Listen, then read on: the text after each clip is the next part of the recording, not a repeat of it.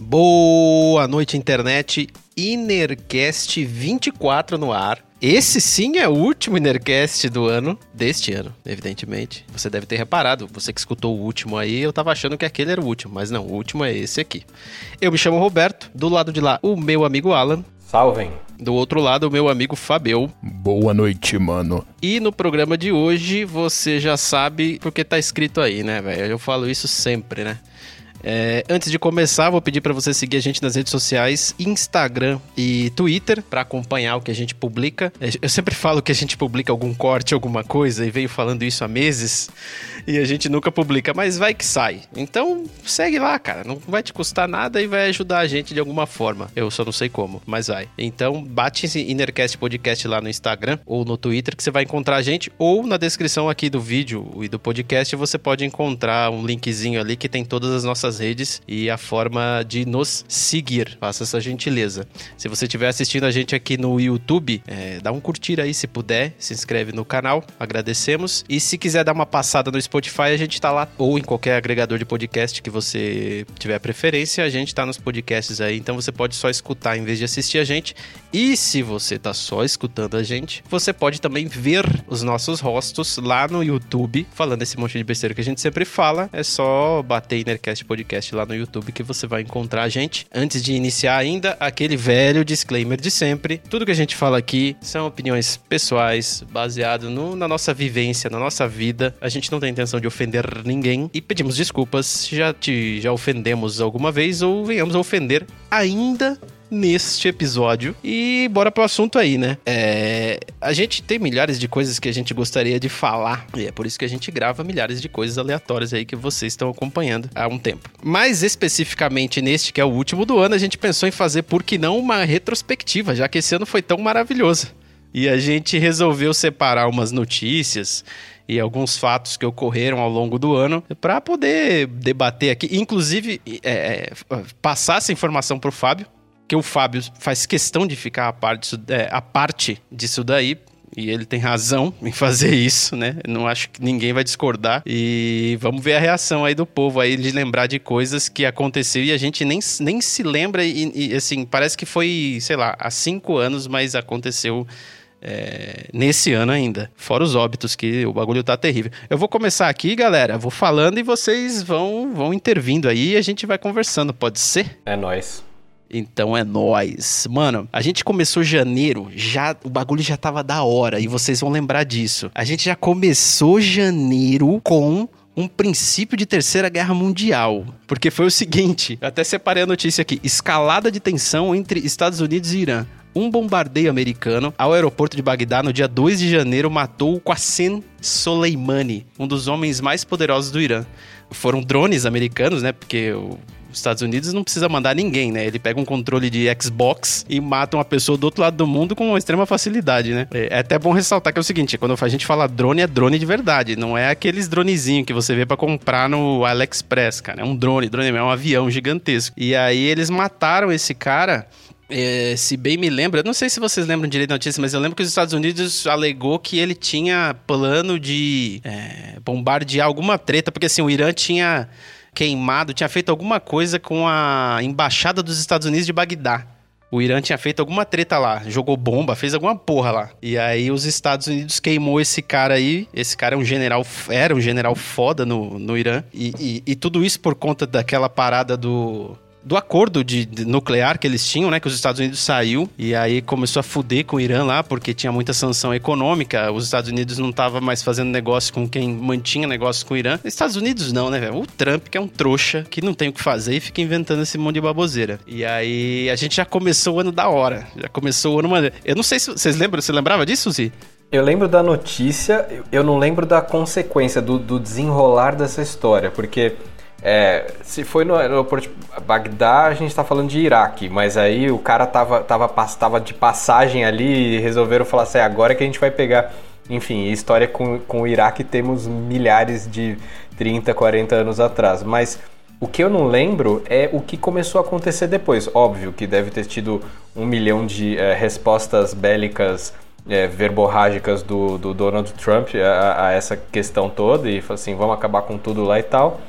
Mas é, eu não lembro o momento em que se parou de falar disso porque perceberam que não ia desenrolar para algo tão é, temível quanto se, se pintava no começo, assim. Eu, eu realmente não, não consigo recordar, cara, tem tanta coisa para falar deste ano que eu não consigo recordar o que aconteceu depois. Eu lembro muito bem da notícia, eu falo, caralho, né, que coisa.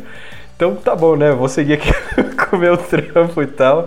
E uma hora isso morreu, esse assunto. E, e eu não sei realmente qual foi o, o, o, divisor da história que falou que, que os jornalistas e a imprensa mundial em geral começou a, a deixar o caso quieto, deixar o caso passar. É, eu acho que nem teve, assim, um, um, divisor de águas, assim, que falou, porra, agora encerrou o assunto, tá tudo bem ou não, né? Eu acho que o que aconteceu foi que uh, começou a empilhar um monte de bosta em cima disso daí e a gente não viu mais. É, mas enfim, cara, a gente já começou o ano maneiro. E aí, ainda em janeiro, a gente teve aquelas notícias, é, aquelas fotos impressionantes e vídeos, né, da Austrália queimando. É, até separei aqui, ó. Especialistas acreditam que aproximadamente um bilhão de animais tenha morrido por causa causa do fogo que devastou 11 milhões de hectares na floresta do país. E consequência de. A gente até falou aqui em algum episódio, né, sobre isso. E é consequência do, do da forma como a gente lida com o planeta, né? Mas, o, tá Roberto, Roberto, isso daí claramente, as imagens que a gente viu desse acontecimento, deve ter sido gerado por computador. Porque, segundo o Donald Trump, o aquecimento global é uma conspiração chinesa, então, obviamente, nada disso aconteceu, né? É foda ele falar uma conspiração chinesa, né? Tipo, um bagulho. Ele, ele parece que ele tem lá um, um saquinho de palavras, é, de coisas, e um saquinho com nome de países. Aí ele Esse sorteia. é tipo um bingo, ele sorteia e fala assim, não, é, deixa eu ver, aquecimento global, China, ah, então é culpa é. deles fraude, mais algum outro lugar, ou é, mais alguma isso. pessoa e pronto. É, tá, tá feito a notícia. Mas, cara, eu lembro disso aí.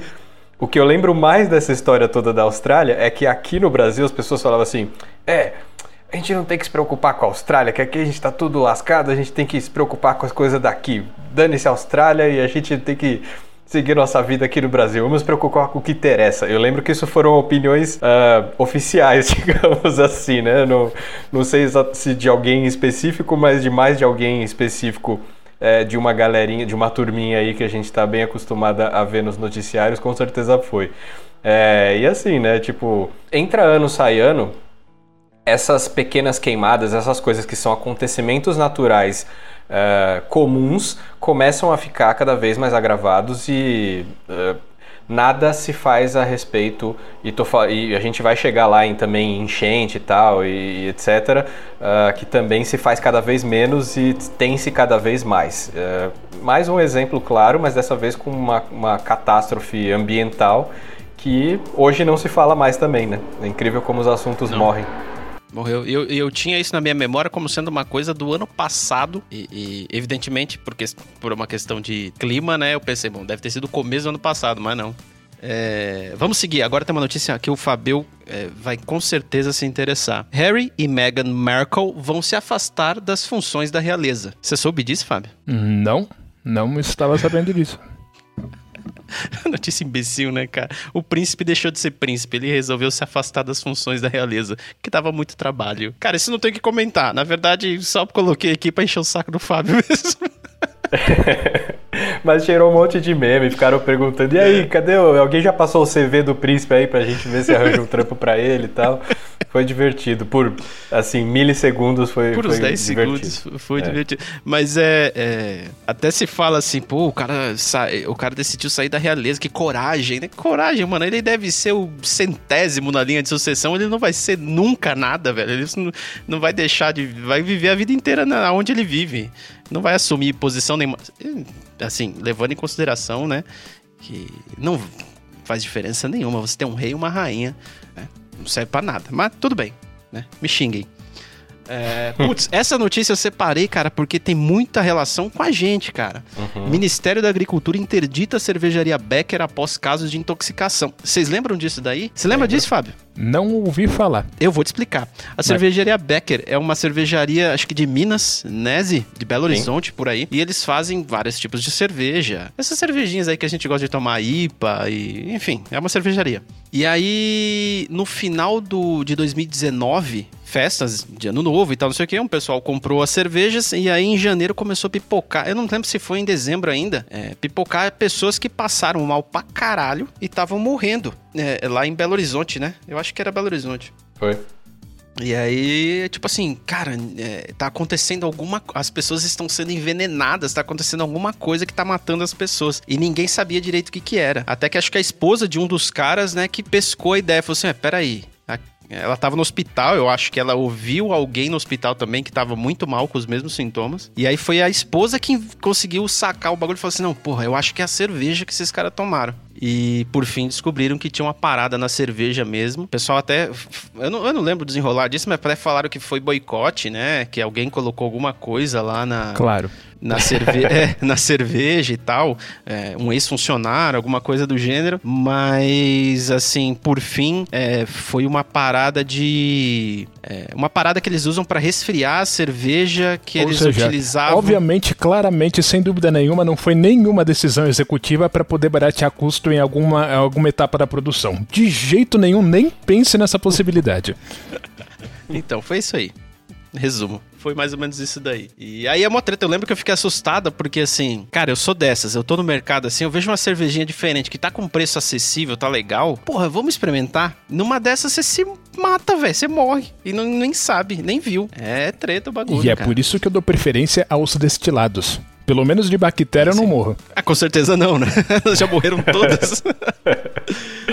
Uh, vamos lá, seguindo aqui. Aí a gente teve, ainda em Minas, a gente teve. Teve a crise da água no Rio de Janeiro. Eu não sei se vocês lembram disso. Que assim, o pessoal tava. O Rio de Janeiro tá todo ferrado, né, cara? Aí para ajudar. Desde então, pois é. É, então, e, e para ajudar ainda teve essa, essa crise da água lá que a galera ia pegar um copo d'água na torneira e saía barro com água.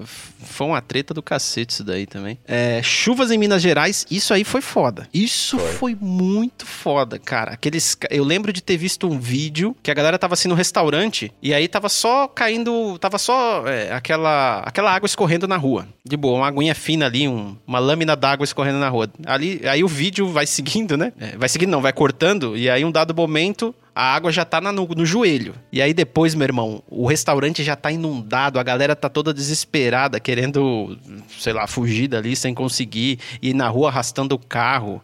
Foi uma treta do cacete. Não sei se vocês lembram, não. Eu lembro. E assim, é, é um lance muito característico da, da má urbanização, né? Porque quando você vê notícias sobre o tempo, fala assim, não, foi foi um janeiro muito atípico, tantos milímetros a mais de chuva. Meu amigo, como é que você vai achar que a meteorologia vai prever uma alta repentina na, na, nos movimentos do céu, tá ligado? E o pior de tudo é que as pessoas não se preparam nunca. Tipo assim, a urbanização continua sendo mal feita em tudo quanto é lugar. BH foi a bola da vez, mas você pode citar qualquer grande cidade aí do, do país. Já passou por, por momentos de, de enchentes absurdas e assim, continua igual, cara. Você lembra da época aqui em São Paulo do Maluf? Não, eu vou fazer piscinão em tudo quanto é lugar e tal. Como se o piscinão fosse a grande solução para as coisas. Mas é, é, a solução é que essas eh, cidades precisam começar do zero, porque não tem por onde a água correr, não tem onde as pessoas morar, não tem um monte de coisa que começou ruim e só vai piorar. Não tem como agora consertar mais. É, é foda, é triste verdade. Eu lembro é, dos é, esses prédios que tem estacionamento subsolo, né? Puta, arregaçou um monte de carro. E assim, não foi assim. A gente tá muito acostumado a ver isso em regiões periféricas, né? É, não, a, a, o barato, o bagulho foi louco lá, assim, nas, em tudo. Não, não tem lugar. Então, assim, tinha muito carro importado boiando. Eu lembro de ter visto até umas imagens disso o pessoal, porra, morrendo de dó, porque tinha uma BMW lá que tava toda molhada. Ah, uma é. Lamborghini, eu acho também, que saiu. Porra, vai se fuder, né? Tem gente sem casa, mano. Vai tomar no cu, né? Mas é a vida. E aí, Felas, no dia 30 de janeiro, era uma coisa que já se aventava, mas ninguém tava dando muita atenção. Coronavírus. Durante a coletiva, no dia 30, a Organização Mundial da Saúde declarou que os casos de, do novo coronavírus são uma emergência de saúde pública de interesse internacional. Mais de 200 pessoas morreram na China. Em todo o mundo, os casos confirmados passam de 9 mil. Todos os dados se referem ao dia 31 de janeiro. Roberto, intriga da oposição, isso daí é uma gripezinha. Certo, mano. Mas você só fala isso porque você tem histórico de atleta. ok. Rapaz, eu me lembro dessas primeiras notícias e é, é, é, muito engraçado você pensar hoje em dia, dá até um pesar, né? Você fala assim, nossa, eu olhava essas notícias e falava assim, não. Imagina, né? A, a, palavra pandemia foi ser falada por aí, talvez algumas uma ou duas semanas depois disso começou a se falar nesse tipo de coisa. E assim, a gente falou, não, pelo amor de Deus, né? A gente já vive numa sociedade num, num, num, mundo em que já é muito possível conter uma pandemia desse porte, né? A gente já passou aí por gripe aviária, gripe suína, etc. Cara, a gente tá super calejado, a ciência tá super de boa, as fronteiras, a parada vai, vai dar tudo certo, vai ficar por ali mesmo, vão conseguir conter. Meu, nem me preocupei na época, falei assim, cara, imagina que isso aqui vai chegar aqui. E acho que a gente foi crente demais na, na, na nossa, na nossa capacidade de, de é, resolver problemas, porque... É, mas mano... no primeiro momento realmente ninguém levou a sério, porque a gente já estava vindo do escândalo da mídia, vamos dizer assim, da H1N1. E aí o pessoal já estava meio de saco cheio disso, né? É, é só mais uma, né? Só que não era só mais uma. Pois é, porque assim, o, o que a H1N1 trouxe pra gente, a, a, que eu tenho de lembrança, é que foi o, a, o, o, álcool, né? O álcool em gel. Que assim, até a H1N1 não era costume ficar usando álcool em gel. E depois do H1N1, tipo, aí você tem álcool em gel nas empresas, assim, na parede, em vários lugares. Você vai no hospital mesmo, é cheio de álcool em gel, né? Eu lembro disso da, da H1N1. E é engraçado porque essa notícia é de, do dia 31 de janeiro, cara. Então, assim, a gente ainda não, não tinha passado pelo carnaval. Gente, eu também desacreditava, eu também não tava tão alegre, eu não tava alerta para o negócio. Eu sei que tem muita gente que tava, né? Principalmente os especialistas. Eles tentaram alertar a gente, mas a gente é imbecil, não, não deu conta. Mas assim, porra, é, era, era o momento de falar assim: ó, não vai ter carnaval, vamos, vamos começar a articular alguma coisa, mas não, não deu, né, velho? Não, não foi. E não. acabou num fundo. Vamos lá, vamos para fevereiro, porque o bagulho fica da hora em fevereiro. Ministério da Saúde confirma primeiro caso de coronavírus no Brasil. Homem de 61 anos que mora em São Paulo fez viagem para Itália entre 9 e 21 de, feve... ah, de fevereiro beleza? É, dois testes deram positivo para infecção. Família está em observação. É, essa notícia é do dia 26 de, de, de fevereiro, né? Então ele tinha viajado para a Itália entre 9 e 21 de fevereiro. E ele é daqui de São Paulo, né? E esse foi o primeiro caso. E isso já deu aquela fisgada né, no cara, já, a água já é, espirrou um pouquinho na bunda. Oh, que que é isso, deu. cara? E isso porque a gente já sabia que a Itália era o maior foco fora da China, né? De, de, de casos e de mortes, principalmente é, por coronavírus, até superando, é, eu acho que já tinha começado ali a superar em, em, em mortalidade. É, ali a gente começou a ver que o bicho ia pegar, velho. Eu lembro que eu já tinha conversas na, na, no, no, trabalho, assim, da gente falava assim, é, né, cara, o cara chega da Itália e vai pra festinha. Vai pra o cara fez uma festa pra 30 pessoas, mano. mano 30 pessoas, de velho. Deus, a gente, aí que a gente começou a ver e falar assim: ele certamente não é o último, não é o último que fez uma bobagem dessa, ele certamente é só o único que ficou conhecido. Muita gente já deve ter passado por lugares onde tá cheio de coronavírus e já tá por aí. Será que é o cara que tá do meu lado? Será que é a pessoa que tá logo ali onde eu vou encontrar na fila do supermercado? Ali começou a, eu não vou dizer nem paranoia, porque foi realmente a consciência de que era possível contrair o coronavírus em qualquer esquina. E, e, esse foi realmente um ponto de virada. Foi mesmo antes de março, que quando a gente vai chegar em março ainda, né? Não chegamos nem em março, mas é, foi nesse momento que a gente percebeu que a água estava batendo na bunda, cara. E mesmo assim eu digo, é, a cognição humana é fantástica, porque ela não aprende nada que não seja levando um murro na cara, né? Eu não imagino que ninguém em março iria supor que agora no Natal a gente ia ter baile funk em todo o território nacional rolando, né? Cara, eu assim, eu até eu, eu anotei a data dessa notícia. A, a, a maioria das notícias que a gente levantou aqui, a gente não colocou a data e nem vai falar aqui, tá? Mas essa especificamente eu levantei dia 26 do 2, porque ela é, é dia 26 foi na quarta-feira de cinzas, né? Então, dia 25 foi o último dia de carnaval. E assim, eu moro numa região aqui de São Paulo que tem muito bloquinho. Mas, ó, esquece esse nome de bloquinho, cara. É blocão. Uhum. Tanto que, assim, é, a minha rua, especificamente, eu não conseguia sair de carro. Tinha gente andando por tudo quanto é lugar. Não, não dava para eu sair. Eu até fui dar um um idiota, né? Fui dar um rolê com a minha esposa. Ah, vamos dar uma volta aí pra ver como tá. E, cara, quando a gente chegou no final da rua, a gente voltou pra casa, porque não tinha como passar, cara. Sabe aquele, aquele negócio que você anda assim, ó? E aí você vê um monte de gente com o copinho assim? Tava esturricado de gente, cara. E um dia depois a gente recebe a notícia aí que o primeiro caso chega no Brasil. Vamos lá. Americano morre ao se lançar em um foguete caseiro. essa, essa é para você, Fabio. Não, um lembro. americano de 64 anos morreu no sábado, 22, após o lançamento mal sucedido de um foguete que ele mesmo fabricou no quintal de sua casa, na Califórnia, Estados Unidos. É, informou um, canal de televisão Science Channel. Mad Mike Hughes era conhecido por declarações polêmicas e por, te e por tentar provar com seu foguete que a Terra é plana. O inventor planejava voar à altura de um quilômetro e meio, mas não chegou a alcançá-lo e o seu paraquedas é, de segurança falhou. Ou seja, se agora a gente for ter aí um, um, um prêmio do Darwin Awards, já temos aí um candidato, né? Eu lembro muito meme disso, cara. É o que, que ele ia conseguir ver a um quilômetro e meio? eu não sei, de cara, Deus, eu não sei, eu não sei. Eu é, na nada, verdade, ele bem. queria não ver a curvatura da Terra, ah, provavelmente. É, lógico, exatamente. Perfeito. Ele é. queria ver aquela planície infinita, é, né? É, uhum. Isso, exatamente. Mas é foda, porque assim, eu vou. Eu já falei aqui é, em várias gravações e vou repetir, cara. Os Estados Unidos é um país sem lei, cara porque não é possível que uma pessoa possa construir um foguete e se lançar, velho. Você não pode deixar a pessoa fazer isso, cara. E se ela cai na, na casa de alguém, velho? É, pois Bom, é, porque enfim, o que sigamos. ele mesmo faz com ele mesmo é que se dane, né? Então, existe é. uma razão pelo qual isso pode acontecer lá. É o seguinte, é a extensão da até aonde vai a lei. E isso é uma coisa que eles propositalmente deixaram dessa forma lá, que é basicamente o seguinte: se você decretar perante a corte que o, o seja lá o que for que você tenha feito, é, foi motivado pela sua crença pessoal religiosa, a lei não atua mais. Porque isso daí é um direito seu de cidadão que nada pode mexer com isso. Então, a partir daí, se faz parte da, da sua crença espiritual, você basicamente pode fazer o cacete que você quiser lá. Uhum. Duas palavras, né? Para. Bens. Puta merda.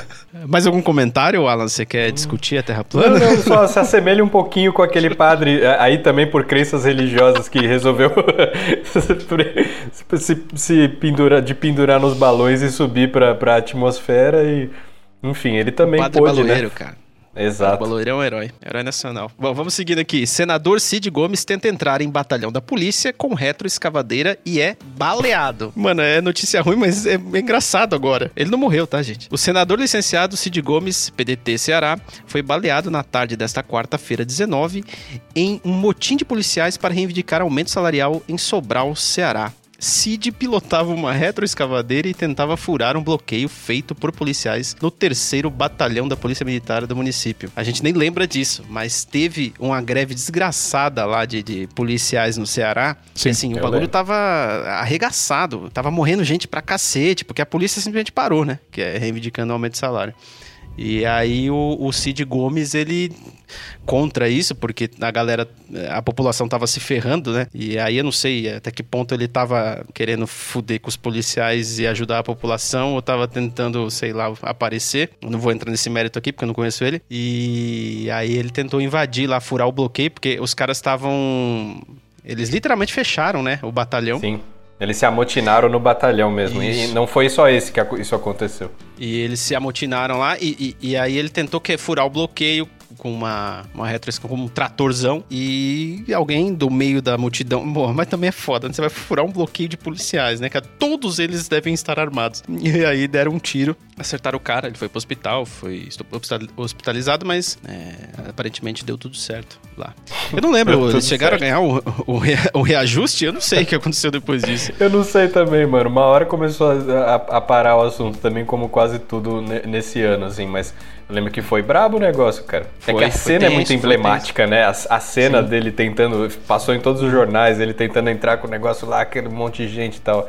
É, é uma coisa muito. Assim, né? Já não dá mais para falar que nada é surreal, porque tudo que as pessoas imaginaram um dia na ficção está se se eh, provando na realidade. Né? O que nem chegaram a imaginar, porque também, vale aquele ditado, também. né? É reality is stranger than fiction, então... É. Exatamente. É, bom, vamos seguindo. Primeira morte ligada ao coronavírus fora da Ásia é confirmada na França. Um turista chinês de 80 anos morreu na França depois de contrair o Covid-19, o coronavírus. É o primeiro registro de uma morte pela doença fora da Ásia e o terceiro caso fora da China, de acordo com um anúncio do Ministério da Saúde neste sábado, dia 15. Isso foi dia, dia, dia 15 de fevereiro. E até então, a gente não tava nem aí, né, velho? Porque assim, você olha a notícia e fala, ah, o cara é chinês, ah, ele veio de lá, então tudo bem, né, cara? É. Tá, tudo, tá tudo tranquilo. E, e, é verdade, ainda não tava, o negócio na Itália não tinha chegado, era um foco não. grande, mas a questão das mortes realmente não tinha começado a, a crescer tão forte lá.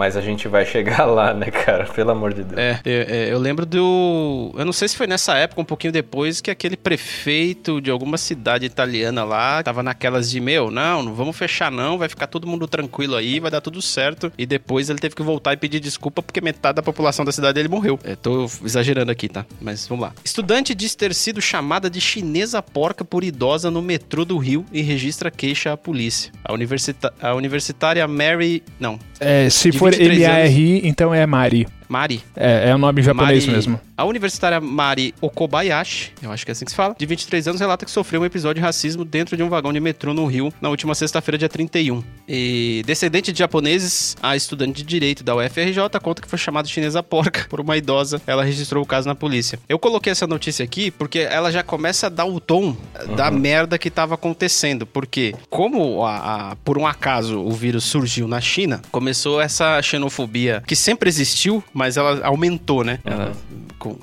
é, exacerbou porque aí é, todo, toda pessoa de olhinho puxado é uma pessoa contaminada em potencial. E aí é, já tava virando essa loucura na cabeça das pessoas e, e o que se sucedeu é só bosta. É, dia 25 do 2, Irã, Coreia do Sul, Ilhas Canárias, é, sul da Itália. Novo coronavírus se espalha e causa novas mortes, quarentena em hotel e suspensão de voos. Novos casos de Covid-19 e mortes causados pela doença foram confirmados nessa terça-feira, dia 25, incluindo é, em cinco países europeus. O Irã anunciou que 16 pessoas morreram no país por causa da doença. Mais cedo, o governo havia, confirmado, é, havia informado 15, mortes é, 15 vítimas fatais e depois outra morte foi confirmada na cidade de seja lá o que for, a 100 quilômetros do sudoeste de Teherã. E aí eu coloquei aqui porque é justamente no dia 25 que é a terça-feira de carnaval nossa aqui. Uhum. E a gente já tinha uma noção de que a bosta estava acontecendo, mas a gente não estava nem aí.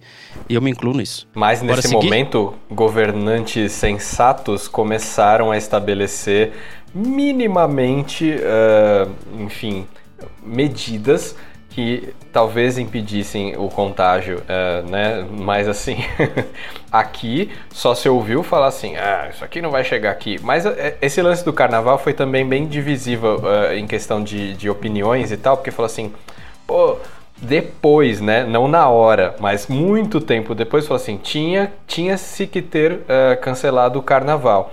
Mas naquele momento ali não tava ninguém preocupado não, cara. E aí que tá, porque o carnaval traz o quê? Receita turística para tudo quanto é lugar e tal. Você acha que alguém vai ser o, é, o perpetrador da, da, da, parada que vai falar assim, não, não vai ter carnaval e faz as cidades perderem essa, essa bolada toda?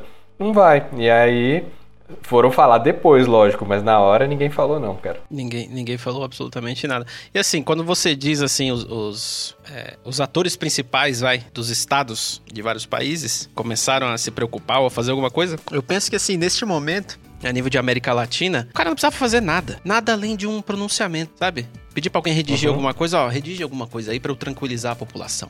Uhum. para eu mostrar que eu tô, eu tô atento, né? E, bom, a gente tá no Brasil, né? A gente sabe que isso, nem isso. Vamos seguir. Março, março é legal. Eu coloquei até as datas nas notícias pra março gente Março é legal. Que... Vou colocar isso na camiseta. Vou me xingar pra cacete, né? Não, março é interessante, vamos dizer assim. Vamos lá. 4 de março, cara. Ministério da Saúde confirma terceiro paciente com coronavírus no Brasil. Quarto caso em São Paulo aguarda a comprovação. O Ministério da Saúde, em conjunto com as secretarias estadual e municipal de São Paulo, confirmou nessa quarta-feira o terceiro caso de coronavírus no Brasil. O homem é natural da Colômbia, tem 46 anos e é administrador de empresas. Mora em São Paulo e viajou para Itália, Áustria, Alemanha e Espanha. Que maravilha, né? Que rolê. E rolê. que momento, não? Pra dar um rolê. Mas vamos lá. É, às vezes é, o cara também tava a trabalho, não sei, né? Não vamos julgar. 5 de. Aí tem uma, tem uma notícia é, totalmente rolê aleatório aqui no meio das, das paradas. Dia 5 do 3, Ronaldinho Gaúcho é investigado por suspeita de uso de passaporte falso no Paraguai. Olha a cara do Fábio.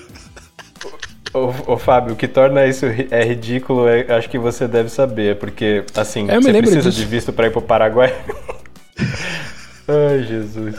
Cara, eu já fui pro Paraguai. Eu já fui pro Paraguai. E ninguém me pediu documento nenhum quando eu entrei no Paraguai. Eu passei reto. Ninguém me pediu nada, cara. E quando eu saí do Paraguai também, ninguém me pediu nada. É, eu não tava com um caminhão de coisas, mas ninguém me falou nada, eu só segui andando, cara. E é nessas horas que você pensa, cara, por que, que o Ronaldinho Gaúcho, cara, um cara milionário, precisa de, de algum documento falso para entrar em algum lugar, né, cara? E, enfim, o cara chega, ele ficou preso, acho que uns seis meses lá. Eu achei isso muito doido. Eu falei, cara, o Paraguai é foda. o Paraguai, os, os caras são meio malucos, mas eles foram, foram certeiros aí. Falaram assim, não, é só porque você é famoso, irmão. E outra, é porque você é o Ronaldinho Gaúcho que a gente vai te prender, tá? Se fosse outro jogador, a gente deixava embora. E aí, por fim, ele pagou uma multa de um milhão de reais e alguma coisa. E agora, em agosto, é que ele foi liberado. E ele conseguiu voltar pro Brasil. Então ele passou o coronavírus lá, velho. Ah, enfim, certeza. vamos seguir. E ficaram passando imagem dele jogando bola com os caras na prisão, mano. Que coisa Os bizarra. caras da prisão, cara.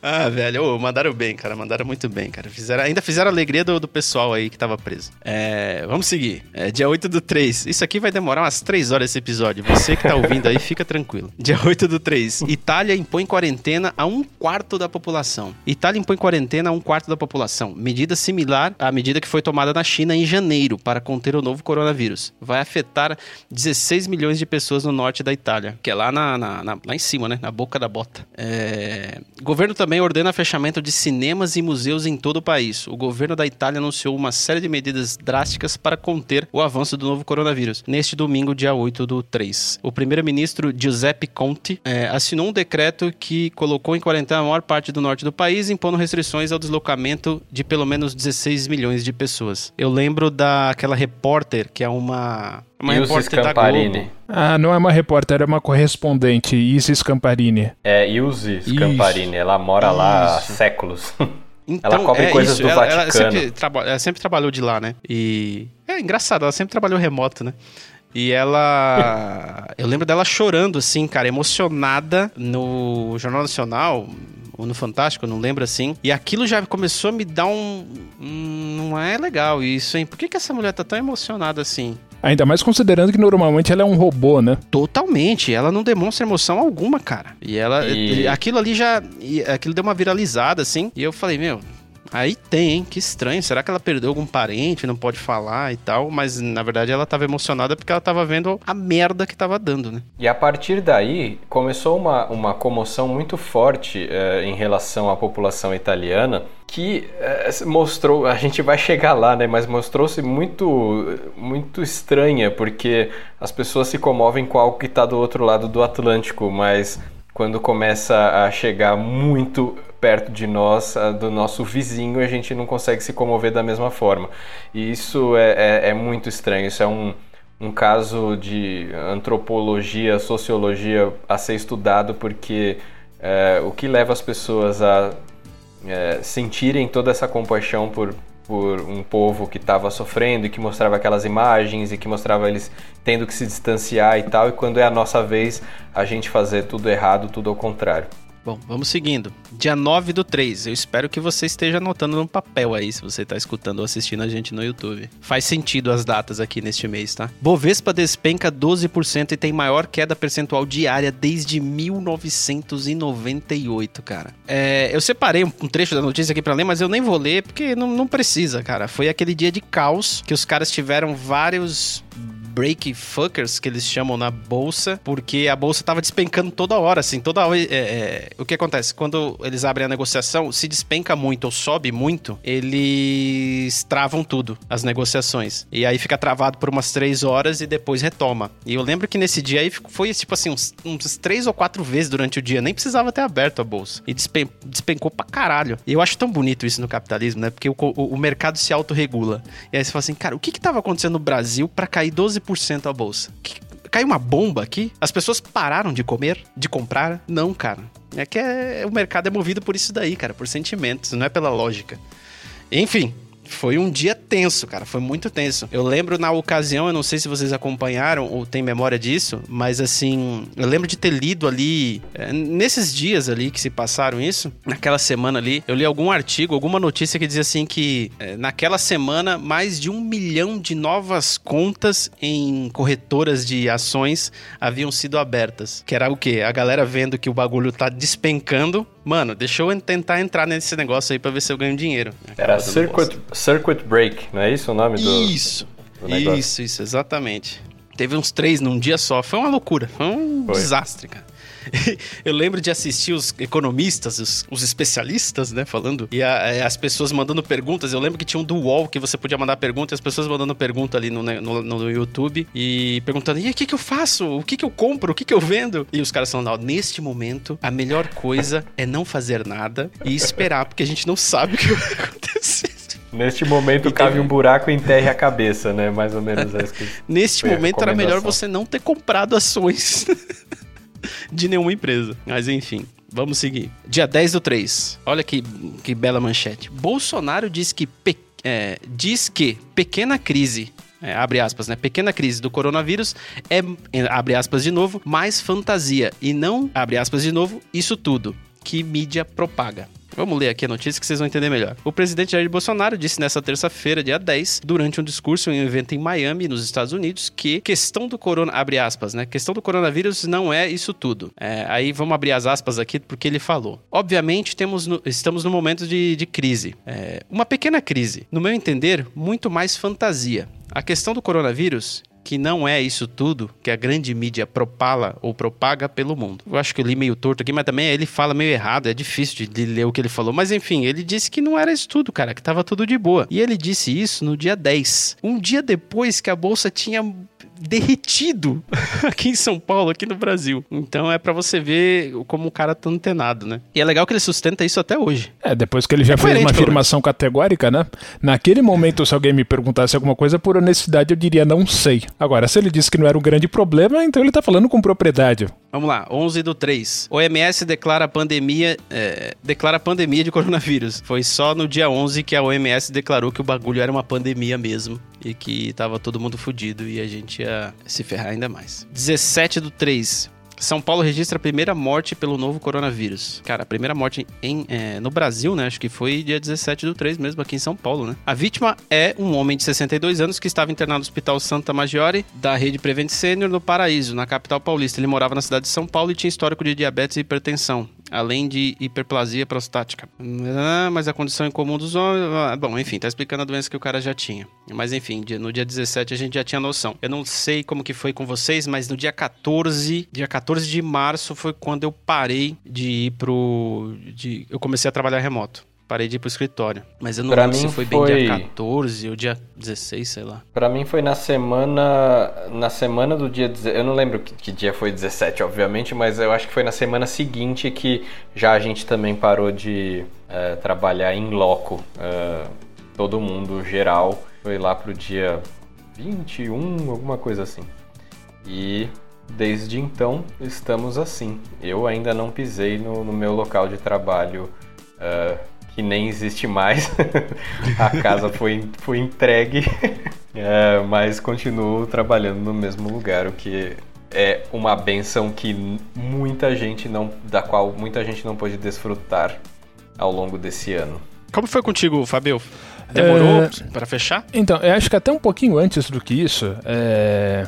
O Francisco ele deixou de ir para a copiadora, ele é proprietário da copiadora, né? Porque ele estava acompanhando as notícias e ele se preocupa muito com isso. E aí eu falei, escuta, mas tem certeza? Porque eu ainda estava em cima do muro, né? Vamos parar, não vamos? Aí ele me deu algumas diretrizes que foi o seguinte: deixa tudo trancado, tudo fechado, ninguém entra. Eu ia lá sozinho, meio período, sem mais ninguém dentro, inclusive sem ele, sem nenhum dos estagiários que foram imediatamente dispensados, e eu ficava lá sozinho trabalhando, só fazendo serviço que chegava pela internet e não tinha contato com ninguém.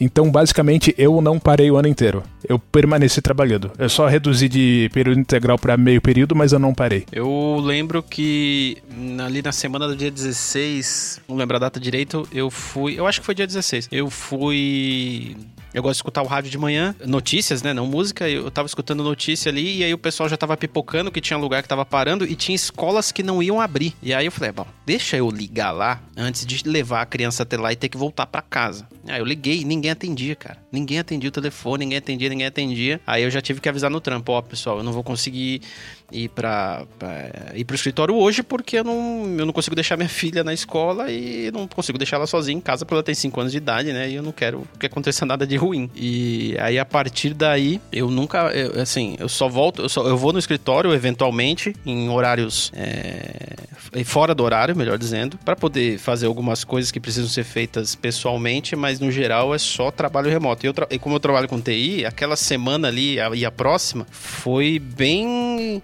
atarefada, assim, porque eu tive que começar a dar acesso remoto para um monte de gente que estava começando a trabalhar em casa também e, e não estava acostumado com isso, queria entender como que fazia, como não fazia. E, e, e foi emocionante. é, vamos lá, é, para terminar aqui, o, o março, é, China autoriza teste em humanos de vacina contra coronavírus. Lá dia 17 de março, hein, cara? Os caras já estavam testando a vacina. Eu não, eu não lembrava disso. Eu não lembrava que eu tinha começado não. ali. Achei que era bem mais pra frente que tinha começado isso. Eu também, cara. Eu, eu, na minha cabeça é alguma coisa do segundo semestre. Não fazia ideia que era em março. Mas assim, tem que levar isso em consideração que o primeiro caso deles foi em dezembro, né? É. Por isso que o Covid-19, né? Porque se refere ao ano de 2019, não isso, 2020. Exatamente. Bom, vamos passar aqui pro mês de abril. Vocês querem falar alguma coisa do obituário? Ou a gente deixa o obituário para depois? Você que manda. Eu acho melhor a gente falar alguma coisa do obituário. Eu acho. Porque senão, no final, a gente só vai falar de morte, né, cara? Tá, manda brasa. Então, Pode crer. Vamos abrir a página do obituário aqui. Vamos ver o que, que aconteceu aqui nos primeiros três meses. A primeira morte que a gente tem em, é em janeiro, que é justamente a que eu coloquei, é daquele, o Soleimani, o líder militar iraniano, né? É, que a gente já comentou aqui ali, que a gente ficou com medo de que a Terceira Guerra Mundial se iniciasse. E não iniciou, né? Uma pena, porque talvez não tivéssemos coronavírus, né? Se tivesse tido uma guerra. Ou os dois também, né? Ia ser incrível. Aí, que beleza. Mas vamos lá, tô sendo irônico, hein? Pessoal, não me xinguem. É, a segunda morte que eu tenho registrado aqui em janeiro foi do Neil Peart, o baterista canadense da banda Rush, cara. Sim. Porra, mano, ele tinha um tumor no cérebro há três anos, só que ninguém sabia, velho. Morreu com 67 anos de idade. Isso foi uma perda, hein? Cara, não. 67 dá pra viver um pouco mais, hein, cara? Sim. Tá. Vamos lá. A próxima é o Terry Jones, ator britânico. Aí você deve estar tá pensando, quem é Terry Jones? Bom, Terry Jones é um cara do Monty Python, velho. Uhum. E se você não conhece Monty Python, você precisa conhecer, vai procurar vídeos no YouTube para você saber. É, ele morreu devido a complicações de um tipo raro de demência, morreu com 77 anos de idade. E se você for procurar no YouTube, procura o episódio do Spam, que é assim, Tá, tudo bem, pode ser que o jovem não ache aquilo engraçado. Mas é, é, engraçado, cara. É da hora. O cara fala spam, tipo assim, umas mil vezes. É muito louco. E aí você já vai saber o que, que é o spam e da onde surgiu a palavra spam que a gente usa para e-mail. Mas o, o, o Ponte Python é, a, é o berço do, do, humor britânico como se conhece até hoje, assim, e, e, é sensacional. Vale a pena ver qualquer coisa do Monty Python. Qualquer coisa mesmo. Vamos lá. E a última que eu tenho aqui de janeiro que eu anotei foi o Kobe Bryant, cara, que é o jogador de basquete norte-americano que foi um dos maiores jogadores da história dos Estados Unidos. E ele morreu num trágico acidente de helicóptero, cara. É, acho que ele tava indo pra algum jogo, alguma coisa assim. E ele tava com a filhinha dele de 13 anos, cara. O helicóptero caiu. Ele morreu aos 41 anos de idade. Pô, foi triste, né? Porque o cara é jovem. Foi. Um atleta, assim. Foi um pesar grande aí para quem curte basquete. O negócio foi pesado. Em fevereiro nós temos o Kirk Douglas, cara. Quem é Kirk Douglas? O pai do Michael Douglas, cacete. Muito bom. Mas o legal é a idade em que, em, com que ele morreu. Ele morreu, Quem cara, com falar? 103 anos de idade. Vixe. Morreu velhinho. Mas olha só que interessante, eu não sabia. Ele interpretou o personagem Ned Land no filme 20 Mil Léguas Submarinas, de 1954. Olha aí. Se você aí já leu o, o livro, como eu fiz, você sabe quem é o Ned. E é interessante saber disso, enfim, por qualquer motivo. Mas assim, no geral, a gente conhece o Kirk Douglas porque ele é pai do Michael Douglas e a gente conhece o Michael Douglas por causa daquela música do João Brasil. Não, eu conheço Michael Douglas por causa de Um Dia de Fúria. Um Dia de Fúria? Um Dia de Fúria. É verdade, né? Pode crer, filmão. A gente vai falar desse filme aqui. Tiro de ainda bazuca no esgoto. Co- Coisas da década de 80. hoje. Coisas da década de 80. Imbatível. É, próximo aqui de fevereiro é o Larry Tesler, cientista da computação, dia 16 do 2. Ah, porra, Roberto, por que, que você pôs um cientista da computação, cara? O que, que tem a ver? Bom, eu coloquei porque foi ele que inventou o copiar e colar, irmão. Se você dá Ctrl C, Ctrl V hoje, você deveria agradecer esse cara aqui, tá? Ele morreu aos 74 anos de idade e a família não divulgou a causa, mas ele já vinha sofrendo alguns anos de efeitos de um acidente de bike. Ah tá, a morte do Kirk Douglas foi causas naturais. Então o cara realmente é, é forte, né? Os 103 anos de idade. É. Vamos lá. O próximo, o José Morrica Marins, cara. O Coffin Joe, mano. O Zé do Caixão. Zero caixão. Zé do Caixão morreu esse ano, gente. Aí, ó, que bosta. Esse ano realmente foi uma perda, cara. Ele fez o primeiro filme dele, cara, em 1946 e o último em 2015. Sim. O cara trabalhou, irmão. O cara trabalhou pra caramba. Ele gostava de fazer o que ele fazia. Morreu aos 83 anos de idade em decorrência de uma broncopneumonia. E cara, essa notícia foi tão mal divulgada, eu acho, na época, que é, eu sempre tinha uma piada que eu fazia com os meus filhos, porque quando eles estavam com as unhas grandes demais, sempre aquela clássica história que você fala assim, pô, você não quer ficar que nem o Zé do Caixão, vamos cortar essa unha aí, mano. E aí eles falavam, mas quem é Zé do Caixão? Ele tá vivo? Aí eu, eu coçava a barba assim, olhava pra cima e falava, mano, será que ele morreu? Aí eu tive que dar um Google pra achar essa notícia, aí eu falei assim, morreu. Mas Ele é morreu. muito fácil. Quando o seu Então- filme de pergunta quem que é o Zero Caixão, você fala, vem aqui, ó, vamos assistir à meia-noite e levarei sua alma. Aí você põe o filme pra ele ver, ele vai saber quem é o Zero Caixão. Tá tudo Vai- certo. Vai saber mesmo. Eu punha e nunca mais fotos, eu, eu punha fotos clássicas com aquela unha no máximo da extensão dela, assim, que ele, que ele tinha. Ah, porque a, partir daí ele teve que cortar um pouco, porque senão ele não ia conseguir mais viver. É, mas viveu mais um tempo até ter este momento que a gente comentou agora, aos 83 anos, né? É, ele chegou a ter problema na mão, né? Não conseguia fechar, ele ficava só com a mão Sim. aberta. Ele chegou a ter alguma coisa na mão. Bom, vamos seguindo aqui. Esse maluco aqui é um maluco que é foda, velho. E ele morreu esse ano, cara. O Rui Chapéu, velho. Rui Chapéu. O jogador de sinuca, mano. O cara, eu até anotei aqui, ó. Ele foi caminhoneiro, aí um belo dia ele desistiu, deixou de ser caminhoneiro e foi só jogar sinuca de tão bom que ele era. E entre os anos de 1984 e 92, Rui Chapéu desafiava jogadores de sinuca na Rede Bandeirantes em jogos transmitidos aos domingos no programa Show do Esporte. É, onde eu parei aqui, apresentado por Luciano do Vale. Luciano do Vale que já foi também. Após bater os 12 melhores jogadores do país, Rui Chapéu ganhou um contrato e permaneceu no ar por oito anos. Seu maior feito foi em vencer o inglês Steve Davis, o então campeão mundial de sinuca, em 1996 e 1987. Rapaz, eu assistia, foda, eu assistia os programas da Band em que não chamava Band ainda, era Bandeirantes do, do Rui Chapéu, porque era mágico, cara. Você assistiu o Rui Chapéu jogando, ele era tipo um malandro. Do, da sinuca, ele não era tipo um pró, ele era um cara muito bom, ele era tipo, não era o, o atleta, ele era o jo- está para o futebol boteco. como, exato, ele era jogador de boteco.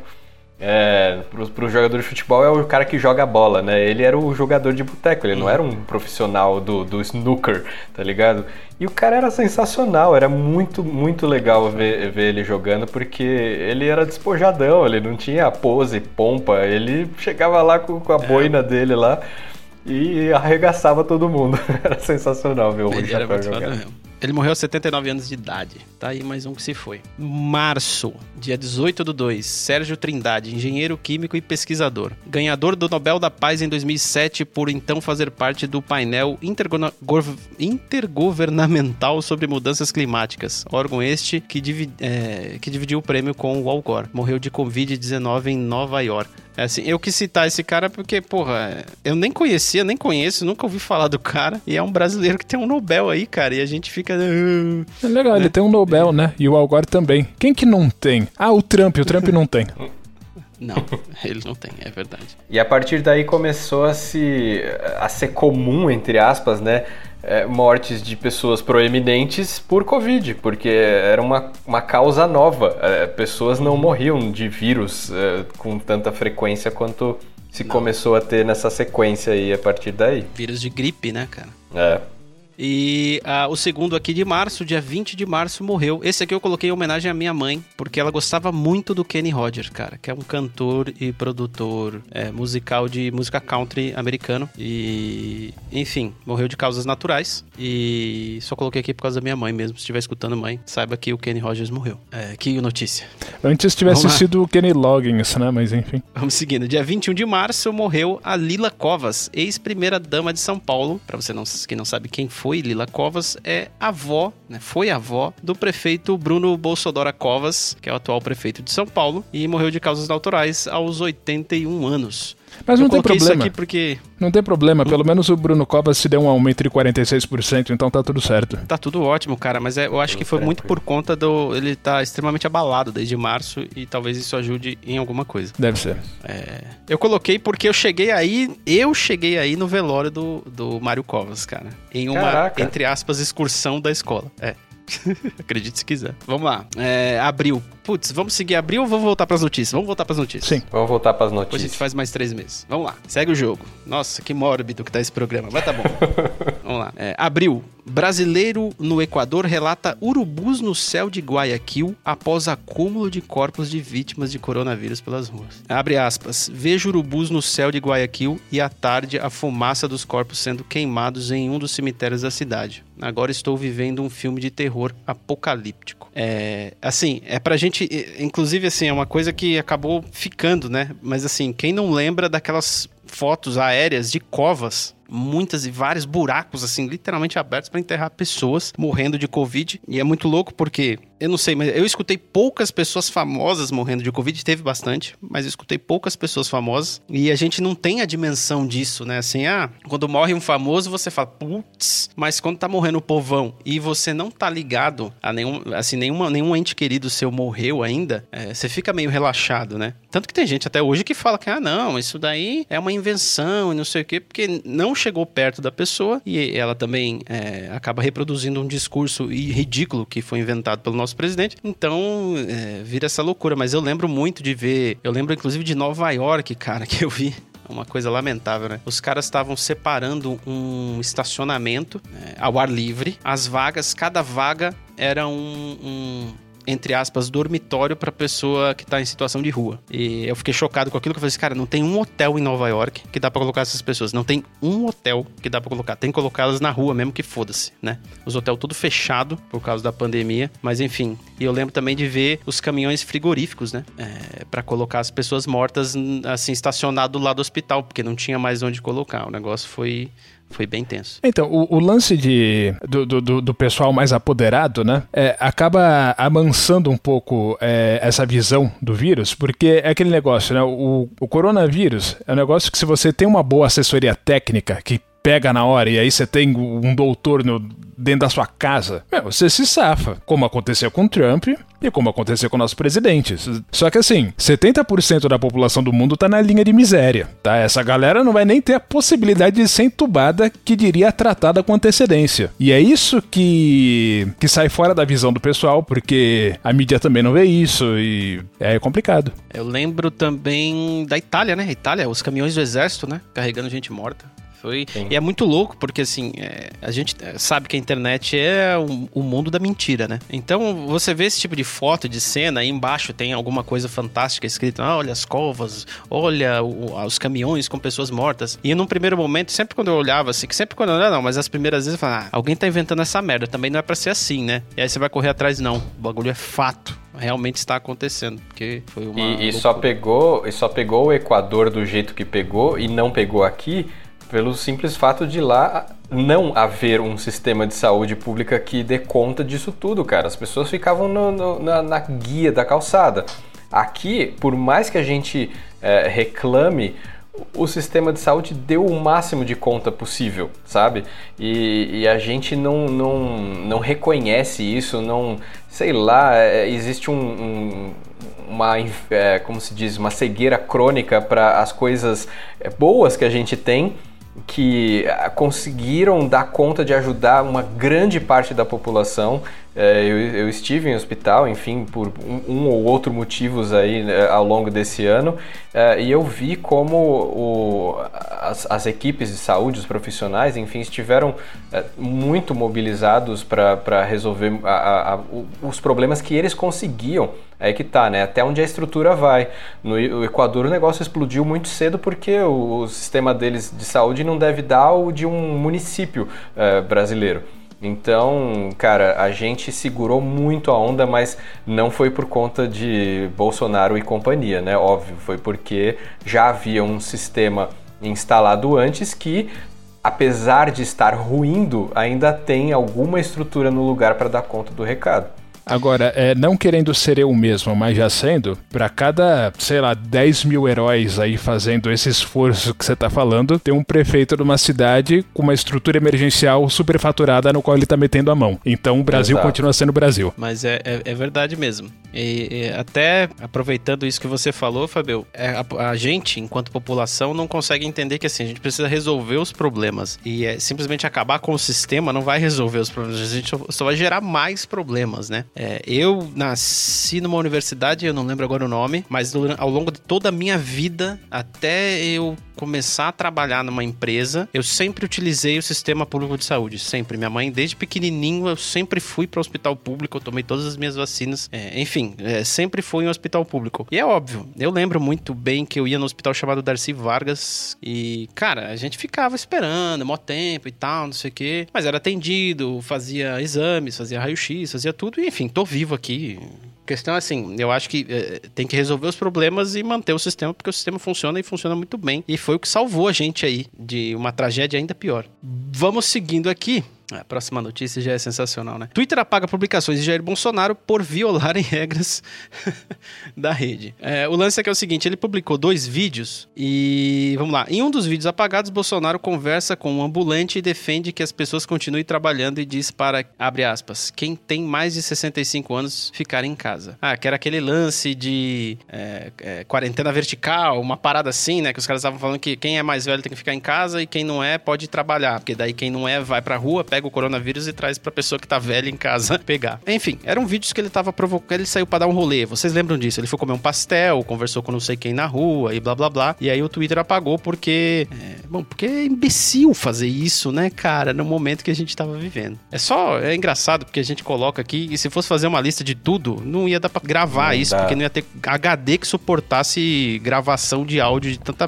besteira que você quer É, mas é, durante o ano todo, as redes sociais elas foram meio intolerantes com fake news em relação ao coronavírus, né? No YouTube, por exemplo, durante alguns meses aí você não podia nem sequer mencionar as palavras coronavírus ou Covid-19, porque você já tinha um, uma tag aí no seu vídeo, né? Independente de se você tivesse dizendo alguma coisa coerente ou não a respeito. Você simplesmente não podia mencionar. Vamos seguindo. Dia 16 de abril, cara. Vamos lá. Mandetta anuncia em rede social que foi demitido por Bolsonaro do Ministério da Saúde. Então, assim, para você que não é do Brasil e tá escutando esse podcast, não, a gente não sabe por quê. O nosso presidente, ele demitiu o ministro da Saúde no meio de uma pandemia de um vírus mortal. Então, é só para você ter uma noção de como é sensacional. Eu lembro na ocasião que ele demitiu o Mandetta, e eu lembro que o Mandetta tava. É... Cara, eu não sou. Eu não tô defendendo o Mandetta, não, tá? Mas eu acho que ele até tava conduzindo o negócio de certa forma razoável, assim. E eu lembro que ele ia pras coletivas com um colete do SUS. E isso já. Ele já ganhava um ponto, só de estar tá com o colete do SUS, né? Para defender o sistema único. E eu lembro que rolava um, um, lance que assim, o Bolsonaro tava falando muito da cloroquina, querendo que é, é, e, e, querendo evitar a porra da quarentena, o lockdown, e ele queria que o ministro, o ministro da Saúde externasse isso e falasse, ó, precisa de quarentena, tá tudo bem aí, a gente tá resolvendo. Só que o Mandetta, ele é médico, além de deputado e seja lá o que for, mas ele é médico e ele não tava fazendo isso, entendeu? Explicitamente. E as coletivas dele não, não, não envolvia nada de cloroquina e até até que um belo dia o Bolsonaro falou assim: ah, você não serve, vai se lascar. Eu quero alguém que me obedeça e não alguém que faça a coisa certa. E... Mas enfim, eu tô falando isso, mas não tô defendendo o Mandetta, tá? Só tô falando que assim, o cara até então tava indo bem. Pois é, e desde então, acham. cara, não teve mais, não teve mais é, um, um, um ministro é, que conseguisse fazer qualquer trabalho lá, né? Agora tá um, um, um espantalho lá militar é, que fica lá. Até ele já foi desdito algumas vezes pelo, pelo Bolsonaro. Sendo que o cara era pra estar do lado dele, ser, ser um, um fantoche lá dele para ficar falando que ele tá afim lá, mas até eles já se desentenderam. Então, assim, cara, é, não, é, é, é o que fala, a gente falou lá no começo. A, a realidade supera em muito a, ficção, porque é muito, é muito estranho o que a gente está vivendo aqui até hoje, assim, é muito medonho, bizarro. Vamos seguindo. Essa notícia eu coloquei aqui por um bom motivo. Boris Johnson está infectado com coronavírus. Isso lá em abril, né? E por que, que eu coloquei isso aqui? Porque o Boris Johnson, ele é da ala conservadora. Então ele é amiguinho do, Bolson... do, do Trump e da galerinha conservadora. Essa galera conservadora... Porque assim, é importante separar. Tem um pessoal conservador que é normal. A gente pode discordar dele ou não, mas o cara pelo menos é normal. E tem esse pessoal maluco, que é o Trump, que é o Bolsonaro, que era o Boris Johnson e é, tal. o Boris é, Johnson acho, né? é o cara só que achou que ia ser uma boa ideia sair fora da União Europeia, né? Tipo. Então, é que teve, teve, a, é, teve o, a, o Brexit Bom, enfim, isso não se resolveu ainda, né, para falar nisso. Não. Por falar nisso. É, mas enfim, eu coloquei isso aqui porque é o seguinte: ele foi infectado com coronavírus e eu acho que o vírus deu para ele uma dimensão do que, que é um sistema de saúde público, porque ele foi tratado no sistema de saúde público, né? É, eu não sei como que é lá na Inglaterra, se eles. É, se é proibido hospital particular ou se eles ainda têm um ou outro, mas enfim, o sistema lá deles é muito bom, inclusive o brasileiro é inspirado no deles, né? E aí depois que ele é, se recuperou, ele fez um pronunciamento agradecendo o, o sistema. Ele não agradeceu só os médicos, mas ele agradeceu o sistema único de saúde deles lá. E, e, tipo assim, ele mudou da água pro vinho. Ele pensou: não, a gente tem que reforçar realmente o sistema de saúde pública é importante para ajudar as pessoas. E ele hum. mudou da água pro vinho, assim, falando que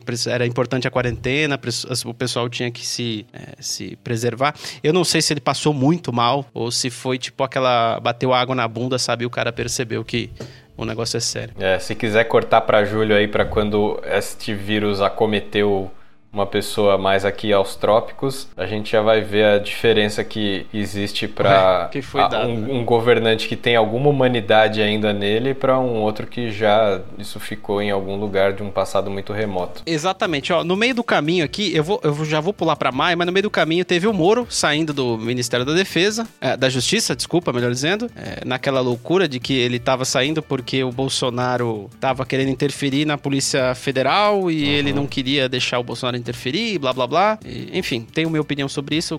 Talvez um dia eu fale ela aqui. E vamos agora para maio. Tate deixa o Ministério da Saúde antes de completar um mês no cargo após divergir de Bolsonaro. Tate foi um cara que se chama Nelson Tate. Ele foi o ministro da Saúde depois que saiu o Mandetta. E aí ele não ficou nem um mês, né? Chegou a ficar um mês e aí ele divergiu do Bolsonaro e acabou saindo. É, foi demitido, mas tanto faz, não importa. É, e, e por aquilo que a gente já comentou aqui, né? O Bolsonaro queria que o Ministério da Saúde tivesse um discurso, que era o discurso dele, de cloroquina e de não quarentena, e os caras que são médicos falam, mano, isso não é verdade, isso não funciona. E o cara que é médico não, médico não vai aceitar isso, né? E por isso que ele foi demitido e depois entrou esse maluco que tá aí até agora. É... Ah tá, em maio ainda, Estados Unidos anuncia proibição de entrada de viajantes vindo do Brasil por causa do coronavírus. Tá aí o amigão Trump aí, do nosso amigo presidente Bolsonaro, é, ajudando a gente como sempre. Isso aqui foi foda, em maio ainda, protestos pela morte de George Floyd nos Estados Unidos chegam a 75 cidades americanas. Para você que não lembra, George Floyd foi um, um é, eu não lembro qual que era a profissão dele, acho que era segurança, né? Ele tava no mercadinho, algum lugar assim, é, foi comprar alguma coisa e parece que surgiu um papo de uma nota de 20 dólares falsa. Chamaram a polícia, a polícia deteu ele, colocou ele no chão, o policial colocou ele no chão, colocou o joelho no pescoço dele e enquanto ele gritava, implorando por ar, porque ele dizia que estava, não conseguia respirar, é, ninguém fez nada, né? O policial continuou segurando ele e ele morreu. Foi o que aconteceu. O policial branco, ele negro, e aí a gente sabe no que desencadeou isso daí, né? Ou seja, uma quinta-feira à tarde nos Estados Unidos. É, isso mesmo. E, e, e daí o, o, movimento Black Lives Matter e, e, vida que se seguiu aí é, ao longo disso. Eu lembro até que o Will Smith comentou algo do tipo: é, gente, é, não é que o racismo tá mais forte agora, ele só tá sendo filmado. Calma, continua Exato. tudo como sempre foi. E como essa imagem rodou o mundo, né, cara? Assim, a comoção ah, foi mais do, que, mais do que justificada. Foi uma coisa muito é, sinistra de se testemunhar. E, e, e, claro que muita gente já testemunhou e não falou nada e ficou quieta, enfim. Mas o fato de ter sido televisionado gerou o que, é, o que deveria ter gerado mesmo e se não até maior.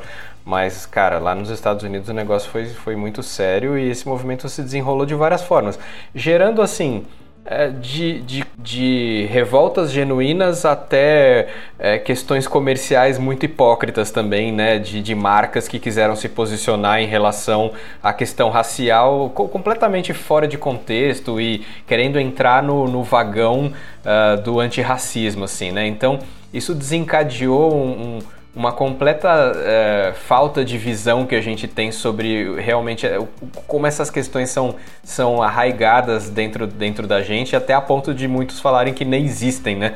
É, que racismo não existe, etc e tal. Mas é, aflorou a forma como, como a gente não enxerga é, como a coisa é, funciona e como a coisa deveria acabar imediatamente, assim. Mas cara, foi, foi, assim, foi importante que tenha acontecido tudo isso. Não a, não a questão do George Floyd, mas o que isso gerou, em grande parte, foi, foi benéfico. Em outra parte, foi só realmente gente querendo fazer é, eco às coisas sem, sem saber o que falar. Né? Como já diz o é. velho e conhecido ditado, para toda oportunidade existe um oportunista. Muito bem observado, Fábio. É, eu lembro de ter visto também alguma coisa que em 2003 teve um caso é, praticamente igual em 2003. É, também uma pessoa negra, um policial branco, também por um motivo nada a ver, e o cara também é, morreu é, falando que não conseguia respirar, cara. É muito foda. Quando, é assim, se você puder assistir o vídeo, não assista, porque é, é muito triste, cara. É muito não, mas você tá falando 2003, é, eu não tava brincando quando eu disse assim, tipo, terça-feira à tarde. Tem inúmeros outros casos aí no passar desses últimos anos que eu tenho acompanhado na internet e é muita coisa, assim, é, é ridículo. É, teve a, a, cidade de St. Louis, teve tanta coisa e. É a mesma coisa que tiroteio em escola lá, né? é, é, é moda. É uma moda que não passa. É, e é importante você falar isso aqui, Fábio, pelo seguinte: uh, tem muita gente que pensa que todos esses protestos, né, a causa deles foi só a morte do George Floyd. Mas não, cara, é uma coisa que vem se enroscando há anos, desde sempre. Então, é, não, você não vai achar que por causa de um acontecimento isolado a galera vai pra rua queimar a delegacia. Não é isso, é porque o bagulho tá realmente. É, já passou dos limites, entendeu? Enfim, sigamos. Mês de junho, gente, vamos lá. Nuvem de gafanhotos chega à Argentina e se aproxima do Brasil. Eu não lembrava disso até eu, eu ver aqui. Produtores rurais e funcionários do governo argentino estão monitorando a entrada de uma nuvem de gafanhotos no país os insetos vieram do Paraguai e por lá destruíram lavouras de milho. É, agora a praga avança é, na parte do território argentino que faz fronteira com o Brasil e com o Uruguai. Então, para além de tudo que já estava acontecendo no mundo, a gente ainda estava com a chance de ter uma praga bíblica passando no nosso território aqui. É, o faraó da Argentina não quis seguir aí o Jeová, já viu o que acontece, né? Segue o jogo. É que esse farol é, é de esquerda. É, deve Segue ser. Vamos lá. Fabrício Queiroz, ex-assessor de Flávio Bolsonaro, é preso em Atibaia, num sítio. Demais, cara. Brasil não é para principiantes. Alguém disse isso alguma vez, eu não lembro quem. É, eu coloquei essa notícia aqui porque é o seguinte, cara. Esse Fabrício Queiroz, ele foi preso em Atibaia. Ele é um, ele é um, Fábio, eu não sei se você sabe, mas eu vou te falar mesmo assim. Ele é um ex-assessor do, do Flávio Bolsonaro, lá da Alerj, né? É, Assembleia Legislativa de, do Rio de Janeiro. E ele era responsável por administrar a rachadinha, né? Que é aquele lance do funcionário, o cara te contrata e fala assim: ó, vou te dar milão por mês, o resto é meu, tá? Às vezes nem isso. Mas enfim, ele era responsável por isso daí e ele tava ninguém sabia onde ele estava, entendeu? E a polícia achou ele num sítio em Atibaia, sítio esse que era de um advogado da família Bolsonaro. É muito, é muito tosco, né? Mas enfim, se fosse uma série eu não ia assistir, porque é muito ruim. Muito. Mas assim, e aí, quando acharam o cara, o cara pegaram o cara às 6 horas da manhã, a Polícia Federal trabalha cedo, né? Eu sou contra isso, acho que devia chegar um pouquinho mais tarde. Mas enfim. É... E aí, quando chegaram lá, encontraram o cara dormindo e tal, e, e, e, tiraram uma foto dele na sala. E nessa sala tinha uma lareira, em cima da lareira tinha um bonequinho, cara, um action figure do Scarface. Sim. aí você fala, mano, é. por que que o cara tem a porra de um bonequinho de um personagem cubano? De um filme de um criminoso. Enfim, só coloquei isso aqui pra gente poder rir um pouco, tá, caras? E, e é isso aí, cara. Enfim, é. acredite no que você quiser, mas isso não parece realidade. Ah, mais uma em junho. Novo surto de ebola é declarado na República Democrática do Congo, anuncia OMS. Um novo surto de ebola foi declarado nesta segunda-feira, primeiro, primeiro de junho, informou a Organização Mundial da Saúde, é, de Saúde. Segundo o governo, seis casos da doença, que inclui quatro mortes, já foram detectados. Então, como se não bastasse os gafanhotos, o coronavírus, a gente também tem aí um princípio de ebola. É, é dá para você fazer foi... mais uma ligação com isso daí. É, tanto a ebola como o coronavírus tem uma ligação com aquele outro lance que a gente estava falando é, de ecologia, aquecimento global, etc e tal. Porque isso aí nada mais é do que um resultado da redução da biodiversidade. E a tendência é só piorar. Exato.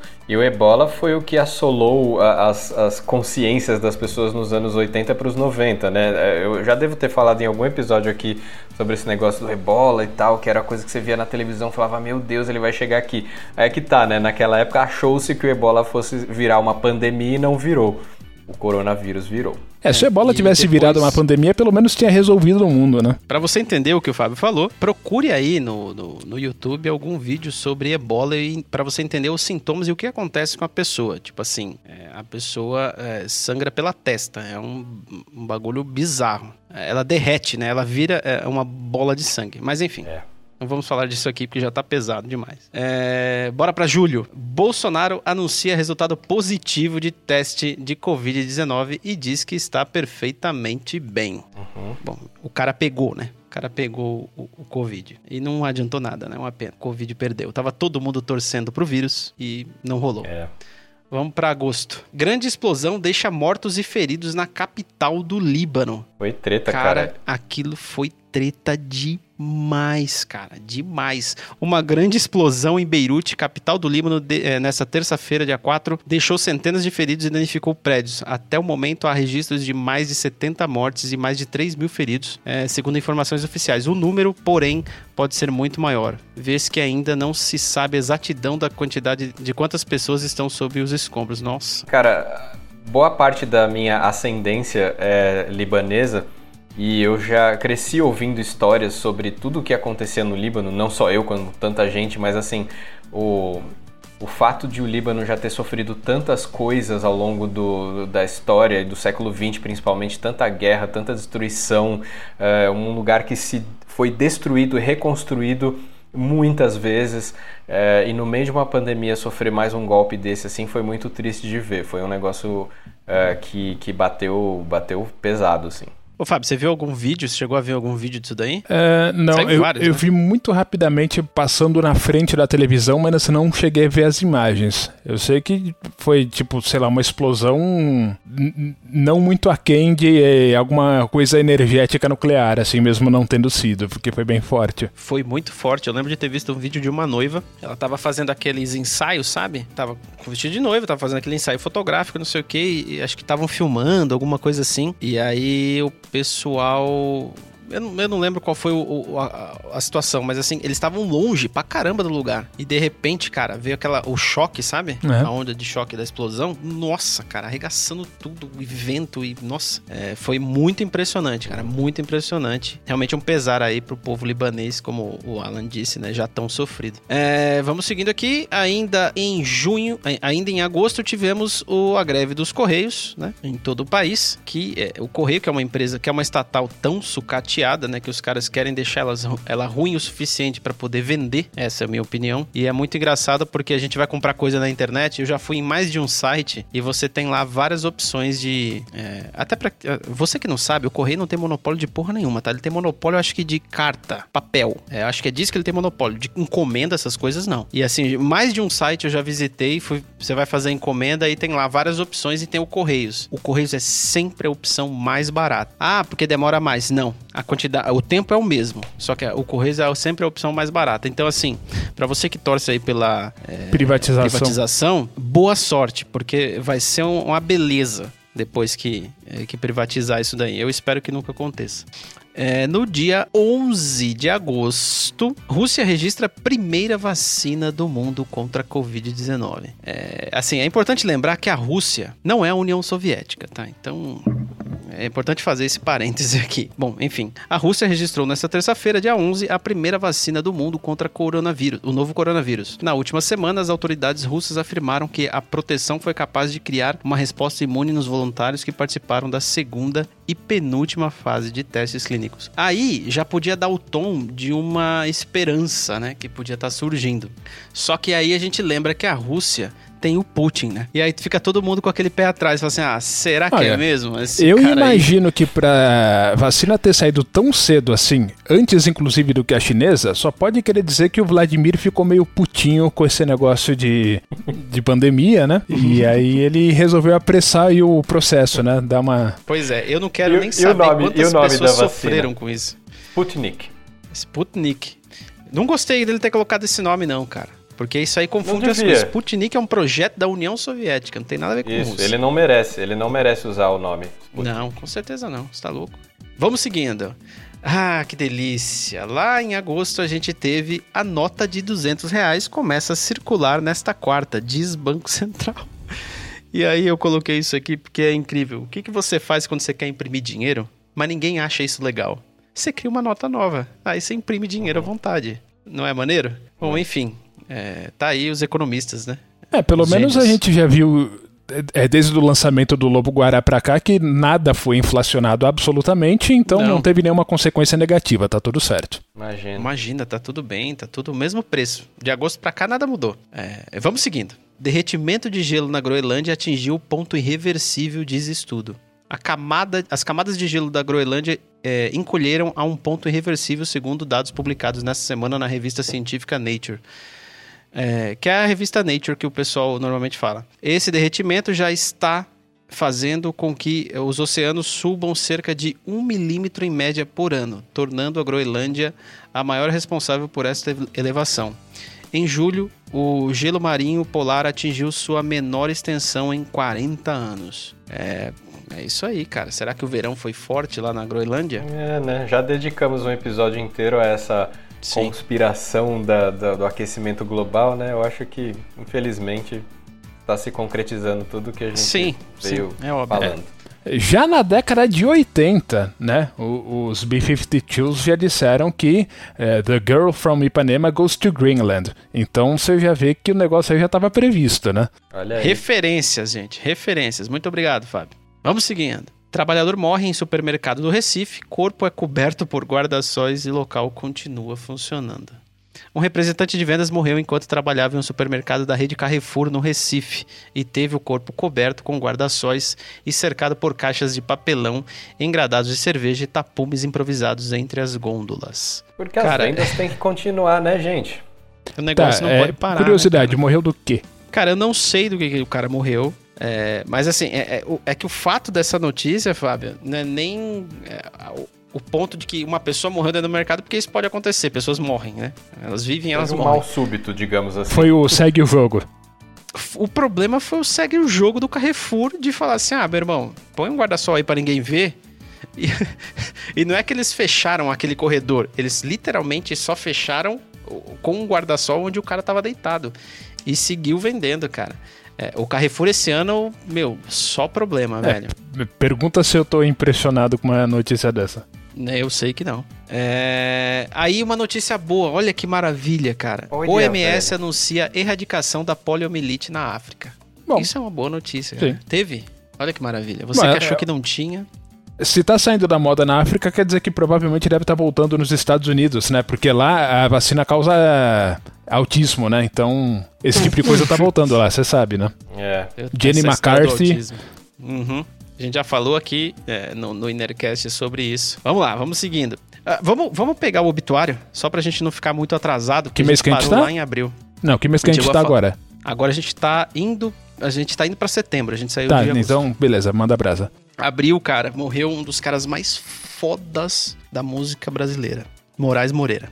Sim. O cara é muito foda, cara, muito foda. Que se você não conhece Moraes Moreira, cara, então você vai fazer o seguinte agora. Você vai parar de ouvir o, o podcast, você vai lá no Spotify ou em algum lugar aí que você escuta música, pode ser o YouTube, e vai procurar um álbum do Novos Baianos. Exato. Um álbum chamado Acabou Chorare? É isso, Fábio? Deve ser. Cara, é fantástico. Você vai escutar ele do começo ao fim e vai achar fantástico do começo ao fim, aí você vai querer escutar de novo. O cara, é, é, pô, acabou morrendo. Ele, ele, morreu dormindo depois de sofrer um infarto, morreu aos 72 anos de idade. Ele que já tinha um problema na, nas cordas vocais, né? Ele já teve. É, já não tava com aquela potência vocal, né? E, enfim, uma grande perda aí pra, pra música brasileira. Até, eu até coloquei uma observação aqui que eu faço questão de ler, ó. É, conhecido pelo grupo Novos Baianos, eleito em 2012 o maior artista da música brasileira pela revista Rolling Stone. E o disco Acabou Chorar, de 1972, foi classificado como o maior álbum brasileiro de todos os tempos. Olha a dica cultural que eu tô te dando aqui no meio do episódio, hein? Aproveita. Vamos seguindo o jogo. É, morreu um cara chamado Irfan Khan, que é um ator indiano. Cara, é, é porque assim, ele fez um filme que se ele foi o delegado que interroga o menino Jamal Malik, Ramal Malik, no filme Quem Quer Ser um Milionário. Esse aí o eu mundo não... inteiro assistiu. Você assistiu, Fábio? Acredite se quiser, eu assisti sim. E eu tenho certeza que Bom você filme. curtiu, porque é um ótimo filme, cara. É um ótimo filme. Ele morreu em decorrência de uma infecção no cólon aos 53 anos de idade, uma perda, porque o filme é excelente, o cara é um bom ator. Enfim, é, colocamos aqui para você saber. Em seguida, em abril, ainda tivemos o Tony Allen, o baterista e compositor nigeriano.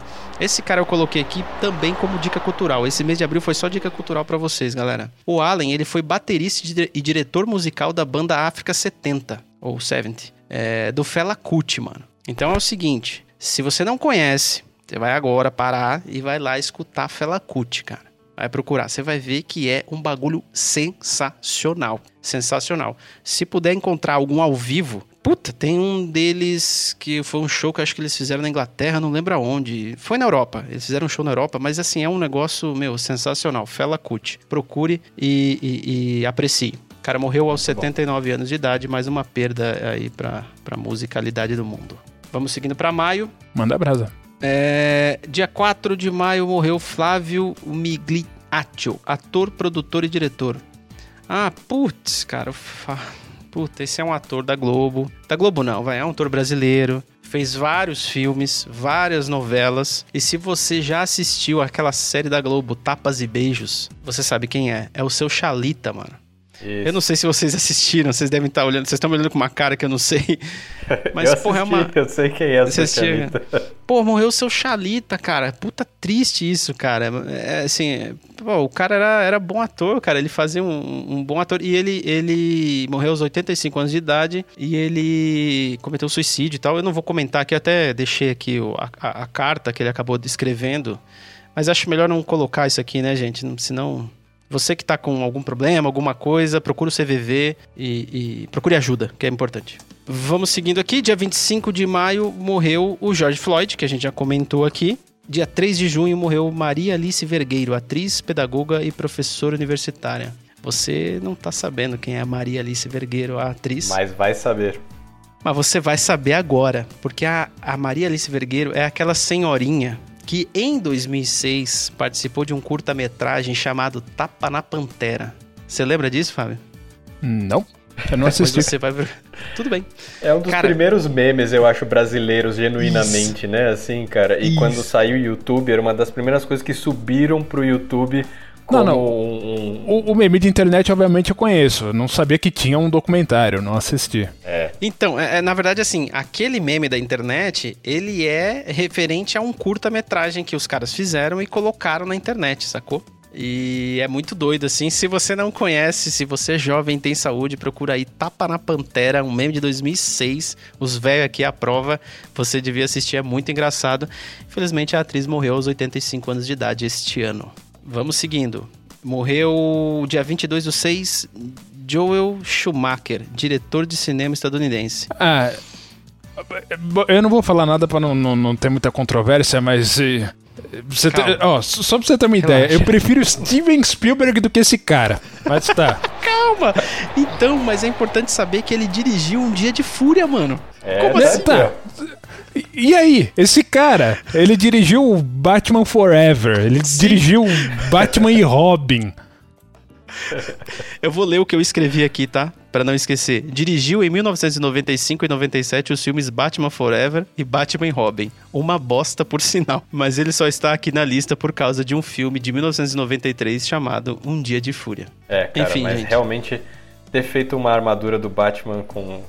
Não sei se foi ele que, que escolheu Mamilos. isso, mas que tinha mamilos. Pelo amor de Deus, né? Bat Nipples. Bat nipples. Vamos lá, gente. Vamos, não vamos parar de rir que a gente tá falando de obituário aqui.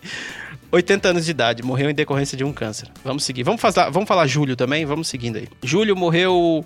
ah, em 4 de julho morreu a Marta Rocha, que foi a primeira Miss Brasil. Coloquei aqui por uma questão. Morreu aos 83 anos de idade por uma questão de representatividade. Enfim, era uma mulher branca e tal. Era baiana, mas era branca. Era Miss Brasil, mas. Eu também não gosto desse negócio de concurso de beleza, mas enfim, só pra ficar o registro. É, morreu no dia 12 do 7 a Kelly Preston, atriz. Ah, puta, esse daqui, enfim, ela fez um papel. ela era namorada do Arnold Schwarzenegger num filme que se chamava. é, dois ir- é, irmãos gêmeos, enfim, uma coisa assim. E aí os irmãos eram o Arnold Schwarzenegger E o Danny DeVito. e o Danny Danny DeVito. Então, se você não conhece, ela morreu aos 57 anos de idade. Enfim, coitada.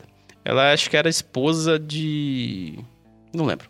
Vamos, vamos seguindo. Putz, esse é foda, cara. Ao- dia 13 de julho morreu o Grant Imahara, o engenheiro eletricista. É, isso foi foda. Isso foi foda, cara. Ele era o também. cara do. Do Mythbusters. Isso, do Caçadores de Mitos, cara. Ele morreu de aneurisma cerebral, velho. É muito triste, aos 49 anos, super jovem, cara. E ele era Super muito novo. bom, ele era legal pra caramba. Pouco antes de- de- desse acontecimento, eu tinha mostrado, cara, algum vídeo de curiosidades científicas a lá Mythbusters, que não eram Mythbusters, com o Grant Imahara no YouTube. E os, os meus filhos gostaram muito. É, tinha, ele, ele era muito, muito bom no que fazia, assim, e muito. sabia entreter, inclusive, enquanto ele explicava, é, Sim. passava todo o conhecimento dele em, é, em ciência. E foi uma perda, perda grande, foi, foi bem sentida. Foi mesmo. Uma pena, morreu jovem. Seguindo aqui, dia 25 do 4, morreu Peter Green, músico, guitarrista, cofundador da banda Fleetwood Mac. Sim. Morreu dormindo de causas naturais aos 73 anos de idade. Se você não conhece Fleetwood Mac, procura aí no YouTube uma música chamada Dreams. É, é, esse ano mesmo, pouco depois Teve um desse meme. acontecimento, o meme virou, levou um cara ao estrelato por causa do TikTok, mas cantando Dreams, andando de skate, tomando um suco Uhum. Tomando de um cranberry. É, virou. A música parece que muita gente descobriu a existência dessa música que, que me encantou quando eu ouvi ela nos anos 90, provavelmente. Vamos seguindo aqui. Agosto, dia 5 de agosto, morreu Aritna. É difícil falar isso aqui. Aritana Iawalapiti. Enfim, foi um cacique do grupo indígena dos Laulapites, não sei se é assim que se fala, da região brasileira do Alto Xingu e presidente do Instituto de Pesquisa Etnoambiental do Xingu. Morreu de Covid-19, tá? Por que, que a gente tá falando desse cara aqui, aos 71 anos de idade? É por questão de representatividade mesmo, cara. Porque a gente não fica sabendo de- de- da- dos povos originários brasileiros de nada. A gente só sabe quando tá com problema, né? A gente não consegue Exato. É, acompanhar porque eles são esquecidos porque mesmo houve- e tá aí. Houve um grande descaso na questão do Covid com as comunidades indígenas e há até hoje. Exatamente. E, enfim, morreu aí uma, um cacique, é um cara importante lá. É, vamos seguindo, dia 5 do 8, Gésio Amadeu. Foi um ator brasileiro de teatro, televisão e cinema. Dentre vários papéis, fez o tio Barnabé no sítio do Pica-Pau Amarelo, de Covid-19, aos 73 anos de idade. Se você já assistiu o sítio do Pica-Pau Amarelo e lembra do tio Barnabé, pois bem, infelizmente ele faleceu este ano, em agosto. É, Uma curiosidade, o meu avô fez o tio Barnabé no filme O Saci, de 1950. Ele participou desse filme e ele representou o tio Barnabé lá naquela época. Eu fui depois, muitos anos depois, numa homenagem que fizeram aos atores daquele filme, já todos é, muito mais velhos e tal, mas lá no, no MIS, no Museu da Imagem do Som, aqui em São Paulo. Enfim, curiosidade familiar e artística. Muito É legal. por isso que eu me sinto tão orgulhoso de estar diante de pessoas tão maravilhosas como vocês aqui. Ah, que, que é isso, cara. Procure esse filme também, dica cultural aí no meio do episódio pra vocês aí, tá? Boa. Dia 8 do 8 de 2020 morreu Chica Xavier, uma das primeiras atrizes negras brasileiras a ter projeção nacional. Fez muitas novelas, filme e teatro. Morreu de câncer de pulmão aos 88 anos de idade. Se você procurar Chica Xavier no Google, imagens, você vai na hora identificar, você vai saber que você já viu ela em algum lugar, em alguma novela. E eu coloquei aqui justamente pela questão de representatividade. Dia 27 do 8, Arnaldo Sacomani. foi um produtor musical, multi-instrumentista e compositor brasileiro. Ele produziu Mutantes, Tim Maia, e ele e sua filha Thaís Nascimento estão entre as 20 maiores, os 20 maiores arrecadadores de direitos autorais do Brasil. Muito ele fez bem. também esses programas de auditório, sabe? No SBT, essa, ídolos, uhum. sabe? Esse negócio que você julga a pessoa. E ele era tipo o cara chatão, sabe? Bravo. Morreu aos 71 anos de idade. É, putz, cara, dia 28 de agosto, cara. Chadwick Boseman, o ator que fez o Pantera Negra, cara. Um, uma perda aí, porque assim, além da questão da representatividade, que é mais do que necessária, o cara era muito jovem, o cara morreu com 43 anos, cara. Muito Super. triste. E, e, o Pantera Negra foi um, foi um ponto alto num, num momento em que a, a história toda de saga Marvel, uh, Vingadores no cinema já estava dando no saco, assim. Foi um um, um sopro uh, de, de ar, assim, para enfim, um filme com um negro protagonista, com toda uma história Sim. na África, uma África imaginária, lógico, mas enfim, uma questão de empoderamento muito importante e ele foi muito emblemático disso, além de ter atuado muito bem no filme, ele virou meio que um símbolo, né, dessa eh, desse momento ascendente da, da enfim, cultura afro-americana, etc. E foi muito, assim, foi repentino para nós. O cara já estava combatendo um câncer há um tempo, Sim. assim, e tal. Mas é, eles tentaram ocultar isso bastante, bastante. Ele até gravou outros filmes depois disso, já, já com o câncer. E não resistiu, foi super triste. Meus filhos, principalmente, meu, meu filho mais velho, Pedro, que gosta bastante dos filmes da Marvel, ficou bem sentido. É, muito triste, cara. Eu lembro de ter visto uma foto dele, assim, recente. Ele tava bem magro, assim, tava bem abatido. Foi realmente muito triste, uma perda aí. É, vamos seguindo aqui, setembro, dia 1 de setembro, Eric Morillo, produtor e conhecido como um dos maiores, melhores DJs do mundo. O Fábio deve conhecer porque o Fábio já escutou aquela música I Like the Move Move It. Ok, mas a versão original de 94 ou os remixes atuais? Eu não sei. Aqui tá dizendo que ele se consagrou com o mega hit I Like the Move It. É, tema original, onde ganhou original. ouro platina nos cinco continentes e enquanto DJ, DJ é uma das músicas mais solicitadas em seu set. Produziu artistas como Whitney Houston, Basement Jacks e Missy Gray e estava enroscado na justiça por uma por conta de um abuso sexual, cara. Aliás, é. várias mulheres estavam acusando ele de abuso sexual, cara. Novidade, novidade. E aí ele morreu dias antes de ter que ir no tribunal dar conta de alguma coisa em decorrência de uma intoxicação grave de anestésico cetamina, uma substância sedativa. Parece que foi é, sem querer, ele não quis. É, não foi um suicídio, ele foi, acabou tomando muito desses anestésicos e, e, acabou falecendo aos 49 anos de idade. Vamos seguindo aqui, vamos terminar o mês de setembro. Joaquim Salvador Lavado Terron em 30 de 9 de 2020, mais conhecido como Kino, foi o pensador historiador, gráfico e cartunista que faleceu. É, se você não sabe quem é, que eu também não sabia, ele foi o cara que criou a Mafalda, cara. Aquele desenho. Que se você pesquisar aí o, ah, o desenho, as, as tirinhas da Mafalda, você vai ver que tem umas paradas que é tipo assim, um socão no estômago, assim, que é muito. É muito tapa na cara da sociedade, é muito louco, assim. É, ela tinha um esse desenho. É, é, a mensagem que ele passava era muito política, assim, ele tinha um, um lance bem interessante. Ele e morreu em decorrência de um AVC aos 88 anos de idade. Vocês querem voltar para a notícia? Vamos seguir com o obituário. Não, tanto faz, mas, mas volta para a notícia. Vamos voltar, vamos voltar, porque vamos sair da coisa ruim e ir para outra pior. Vamos seguir. Setembro. É, Pantanal tem 100 mil hectares destruídos por queimadas que começaram há 10 dias em Mato Grosso. Cerca de 100 mil hectares já foram queimados no Pantanal Mato Grossense por um incêndio que começou há mais de 10 dias na região, no município de Poconé, a 104 quilômetros de Cuiabá. É isso aí, cara. Como se não bastasse é, mais coisa queimando e a gente se ferrando ainda mais, né? Ao todo, 600 focos foram registrados nessa segunda-feira, dia 10, que incluem a aldeia indígena Perigara e a Transpantaneira. Tá vendo aí, ó? A gente não cuida do nosso, dos nossos povos originários. Ainda bem que a gente não tem excesso de dióxido de carbono na atmosfera, né? Porque se tivesse, a gente estava fudido. Então, tudo bem. É isso e aí, é, Fábio. E, e, é tudo fake news, na verdade, porque lá o Pantanal é molhado, né? Não queima. Acho que Sim. teve gente que falou isso aí. Exatamente, cara. O pessoal esquece que a planta é úmida, tem orvalho. Vamos seguindo. Outubro, Papa Francisco defende união civil entre homossexuais. Coloquei aqui, cara, é, é, por vários motivos. Pela representatividade e também porque é uma disrupção aí, né, cara? Um papa falando sobre união é, civil entre homossexuais. Esse papo aí, ele, ele é bem diferente do, dos outros que já passaram por lá, né? Na verdade, eu sou bem crítico dessa decisão por causa do seguinte: se ele quisesse ser um cara progressista, como ele quer dizer que é, e eu acho que não, ele só tá segurando a trave onde ela tá, ele não ia advocar pela união civil, ele ia advocar pelo casamento, tá? Só que ele não quer amarrar a igreja católica nisso. Sim. Então, assim, progressista, a minha bola à esquerda, tá? Muito bem observado, Fábio. É, é, é, exatamente isso, né, cara? É, na lei do homem, tudo bem. Na lei de Deus, não vem. É, tá, tá certo, cara. Parabéns. Excelente observação. Não tinha pensado nisso. Mas ainda assim, né, todas as, as ações e decisões desse Papa dentro da Igreja Católica fizeram muitos católicos migrar para o protestantismo porque eles acharam ele progressista demais, né? Então, assim, cara.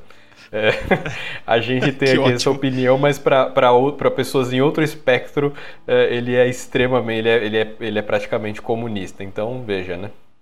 É, eu também acho que ele deve sofrer. Eu não estou defendendo ele, tá, Fábio? Mas eu acho que ele deve também, dentro da igreja, ele não deve também ser assim o cara que pode fazer o que ele quiser. Deve ter muita gente no ouvido dele ali falando assim, mano, segura tua onda, blá blá blá. Mas, é que assim, se, se, o conservador fosse um sujeito efetivamente inteligente, eles iam adorar esse Papa Francisco aí. Porque o PR dele é fantástico. O cara é um baita do marqueteiro, né? Ele, ah, agora eu tô aqui no Vaticano, é contra a lei esse negócio de abuso infantil. Lindo, já era, né? Mas e o que, que ele vai fazer a respeito? É, é só mais uma forma de dizer, olha, é, nós somos morais, tá? Não, não que eu vá fazer nada a respeito, mas nós somos. Legal. Que é. maravilha, né, cara? O cara só pegou a camiseta, a cueca suja e virou do avesso. é, é basicamente seguir. assim, para ganhar simpatia do, do, dos críticos, né, do, do, catolicismo e sem fazer absolutamente nada a respeito. Se, se, a galera conservadora dentro da igreja católica prestasse atenção nisso, ninguém ia se incomodar. Se, se, se ele tá perdendo a simpatia da galera conservadora porque o pessoal não pensa no que ele tá fazendo. Porque ele não tá fazendo nada para incomodar ninguém ali. O, o Fabio acabou de descobrir que o Papa Francisco é do Centrão. Olha que maravilha. É isso aí, Vamos seguindo. É, ainda em outubro, a segunda onda está chegando. Alerta diretor de emergências da OMS. Olha só, cara, lá em outubro a gente já teve o aviso de que a segunda onda estava chegando. O diretor-geral da Organização Mundial da Saúde é, demonstrou nesta segunda-feira preocupação com a chegada do inverno no, no hemisfério norte, e em especial na Europa e nos Estados Unidos. Bom, a gente já tá vendo isso daí, os resultados disso, a gente já viu e continua vendo. Aí, uma última notícia aqui de outubro: Luiz Arce vence disputa presidencial na Bolívia. Por que, que eu coloquei isso aqui, a questão da Bolívia? Porque a Bolívia teve um problema sério aí com o Evo Morales, né? Há um ano passado, eu não lembro, já, já faz um tempo, que foi o seguinte: o Evo participou de outra eleição, ele articulou, o que eu acho que foi um erro, mas ele articulou para poder participar de uma outra eleição, para se reeleger novamente, depois, sei lá, pela terceira vez, eu acho, não lembro, ou pela quarta vez seguida, não lembro. E ele articulou isso, e aí teve a eleição e ele foi eleito. E aí a galera falou que era mentira no melhor estilo Trump, assim. É, stop the count, sabe? E aí foi mentira, aí ele saiu fugido do país, porque queriam matar e prender, prender e matar, enfim. É, ele acabou saindo fugido, colocaram uma maluca conservadora lá no lugar dele, e essa mulher ficou no lugar ah, para poder organizar novas eleições. Organizaram novas eleições, e aí o cara que o Evo estava apoiando, Luiz Arce, venceu. E não teve, não teve choro nem vela. A população votou no cara que o Evo estava apoiando. E o Evo, inclusive, há pouco tempo teve um processo que tinha contra ele lá anulado, lá na, lá na Bolívia. E acho que ele vai voltar para Bolívia. E enfim, é, só coloquei isso aqui para você ver como que funcionam os meandros da coisa, né, cara? Num primeiro momento, o, o pessoal falou que Boli o povo boliviano não aguentava mais o Evo Morales, entendeu? E aí articularam toda uma fantasia para tentar destruir o cara e no final das contas, o cara venceu de novo. O nome de outra pessoa, mas enfim, tá lá, né? E o cara, e o Evo é um puta de um cara progressista, ele, ele, ele foi muito foda na Bolívia. Eu acho um erro dele querer ser presidente para sempre. Isso eu acho um erro. Mas até então, o Putin tá lá e ninguém vai mexer com ele, só porque ele é dono da maior reserva de bomba nuclear do mundo, né? Mas. Pois é. Mas só de ver a vontade, né, cara, de povos sul-americanos de se verem é, livres desse, desses coxinha chato pra caramba que quer, mano, botar a mão, em, mão nojenta em tudo já, já é um, um, um alívio, assim, cara. E um, um bom prognóstico para quem sabe uh, alguns anos daqui, no futuro para nós também. Oh, não quero estender Estamos com esperança de futuro, hein? Legal. Bem, Fábio. Não, assim, assim é...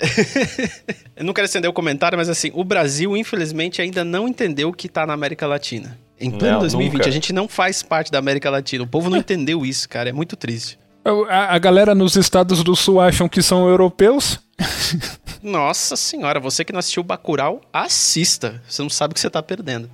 Mais uma dica cultural Mais aí no meio dica, do episódio. Cheio de dicas, que maravilha. Hoje tá foda. Vamos seguindo. É, novembro. Homem negro é espancado até a morte em supermercado do grupo Carrefour em Porto Alegre. Vocês devem lembrar disso porque é recente. O cara, ele fez alguma brincadeira com o caixa, alguma coisa assim. Não foi questão de roubo, não foi questão de furto, sei lá. E ele fez alguma brincadeira e aí houve um desentendimento ali com a gerente e, e, e os seguranças. E os seguranças simplesmente mataram o cara. Adivinha? Ele era preto, cara. E o bagulho é, é normal. É, é, é, é, aquilo que o Fabio falou, é quinta-feira à tarde. E, cara, pra, pra, assim, eu, eu não quero me estender muito nessa discussão, porque eu já, já tive muita, uh, mas o que, eu sempre, o que eu sempre repito é assim: você já viram alguém bater boca com alguém no supermercado? Já. Uh, você viu essa pessoa ser arrastada para um canto e ser morta? Não. De que cor era essa pessoa que você viu bater boca e sair ilesa?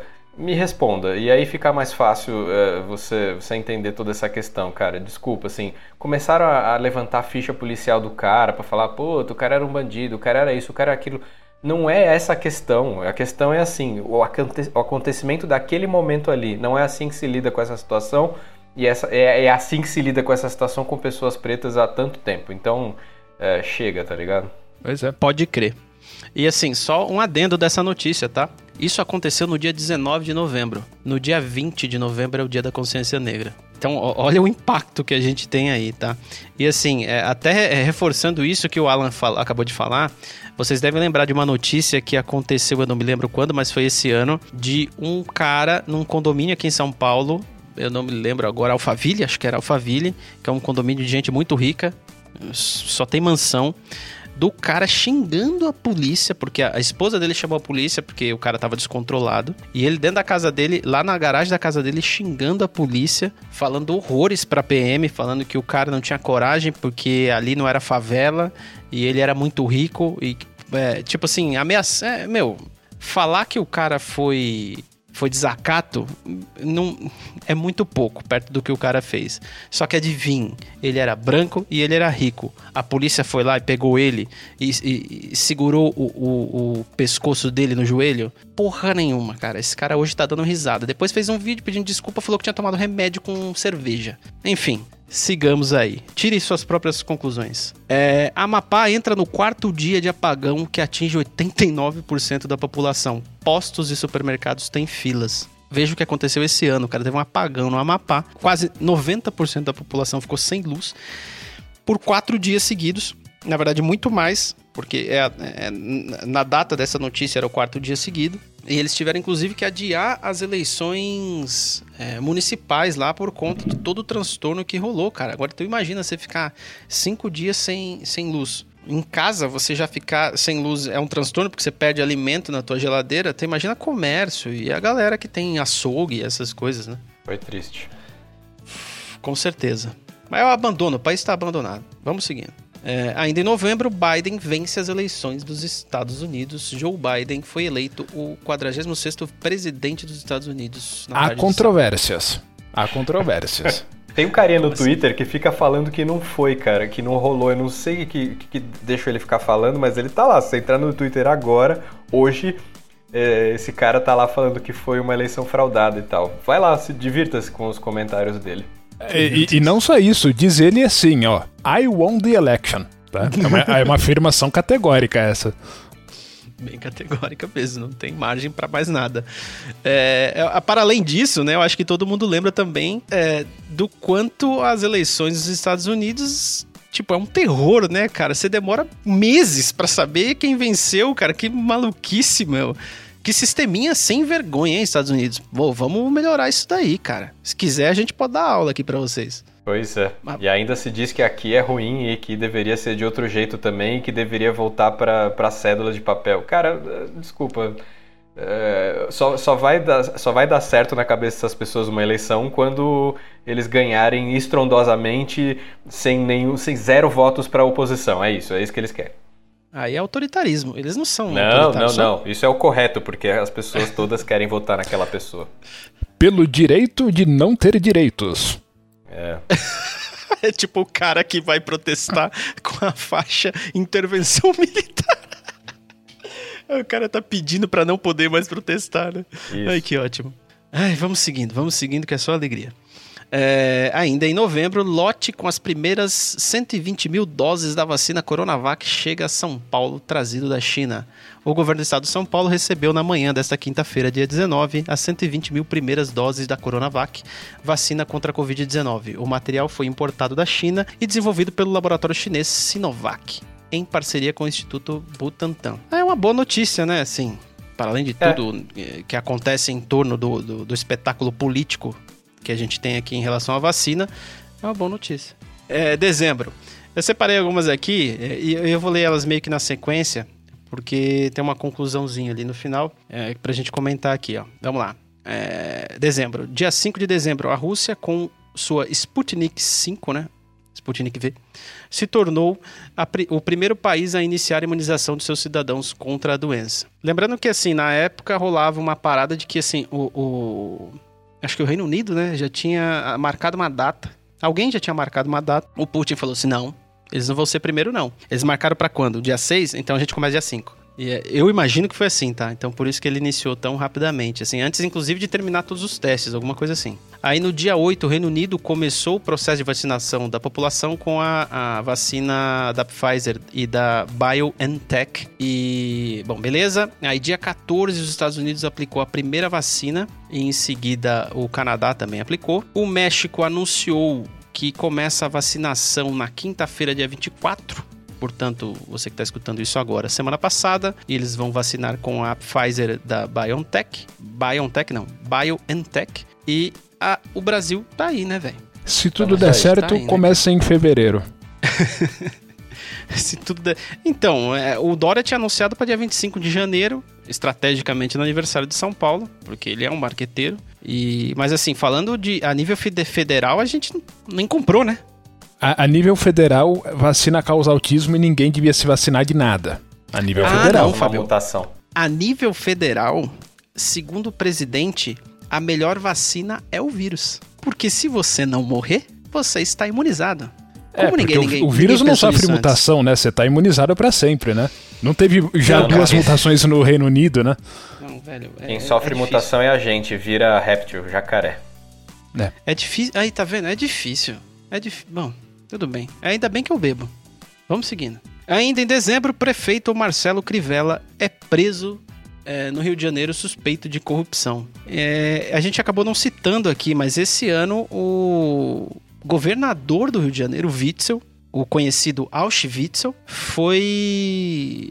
está é, sendo investigado, né? E ele foi destituído do cargo dele de governador, né? Ele não é mais governador do Rio de Janeiro. E aí, pra cereja do bolo, agora no final do ano, o prefeito do Rio de Janeiro, ele foi preso, cara. Então, é, a situação tá braba. Eu escuto muita gente falando assim: ah, porra, esse pessoal do Rio de Janeiro, esse carioca não sabe votar, né, mano? É só bosta, né, cara? E num primeiro momento é a impressão que dá mesmo. Você fala, mano, por que, que os caras fazem isso com eles mesmo?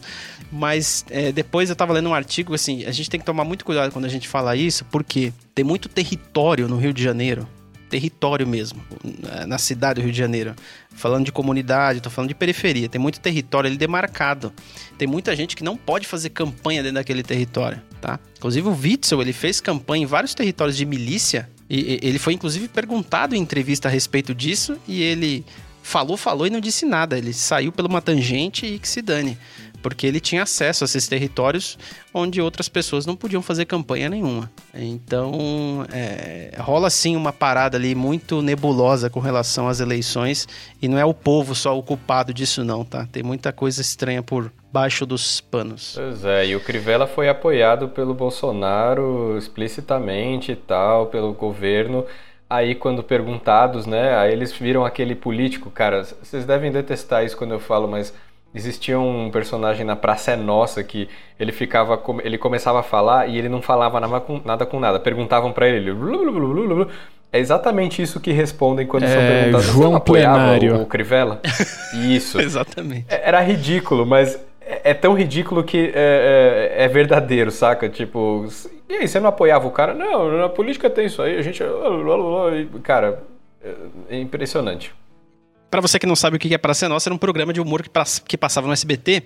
Humor, humor entre muito aspas. Escrachado, é, muito ridículo, assim, uma coisa muito tosca, tosca mesmo, até pra gente que viveu a época era tosco. E esse João Plenário, ele era, ele fazia, era tipo um deputado, ele andava de terno, tudo meio assim, desarrumado, e ele andava com uma maleta com umas notas de dólar, assim, saindo de dinheiro, saindo pela maleta. E, e, e é interessante, eu acho irônico, porque eu sempre entendi o Vão Plenário como sendo uma paródia do Fernando Henrique Cardoso, né? Até a entonação dele era idêntica. É verdade, uhum. é verdade. É verdade, é verdade. verdade. Bom, procura aí no YouTube aí, depois vocês vão saber do que a gente tá falando. Vamos seguindo aqui, é, ainda em dezembro, mutação do coronavírus faz Reino Unido ampliar restrições e bloqueios crescem na Europa às vésperas vésperas do Natal. É, gente, o bagulho é louco. O vírus fez o que todo vírus faz. Ele mutou.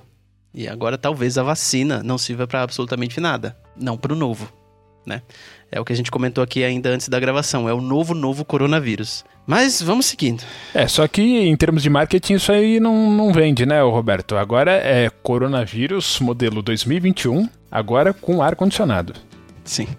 Injeção eletrônica. E se, e se você der 50% de, de entrada, você ganha os tapetes. Seguindo aqui, essa é a última de dezembro. É, até se vocês tiverem alguma coisa aí, é, falem. Mas assim, Brasil perde cinco posições no ranking mundial de IDH, apesar de uma, leva, de uma leve melhora no índice. Então é para vocês verem como o nosso país ele está ele tá afundando e não é por descuido. É porque o cuidado é ruim mesmo. É porque eu, é, é, eu acho que é de propósito. É isso que eu tô querendo dizer, tá? Não é sem querer. É, tá rolando mesmo que um boicote assim, que se dane e vamos pegar mesmo aquilo que saiu, que a gente nem comentou aqui, mas esse ano saiu uma gravação de uma reunião do presidente da República do Brasil é, com os seus ministros, né? É uma reunião, de minister, uma reunião ministerial, né? Que eles chamam lá, na qual um deles, do meio ambiente, citava da seguinte maneira a pandemia: vamos aproveitar para ir passando a boiada. Agora que a imprensa não está de olho em nada,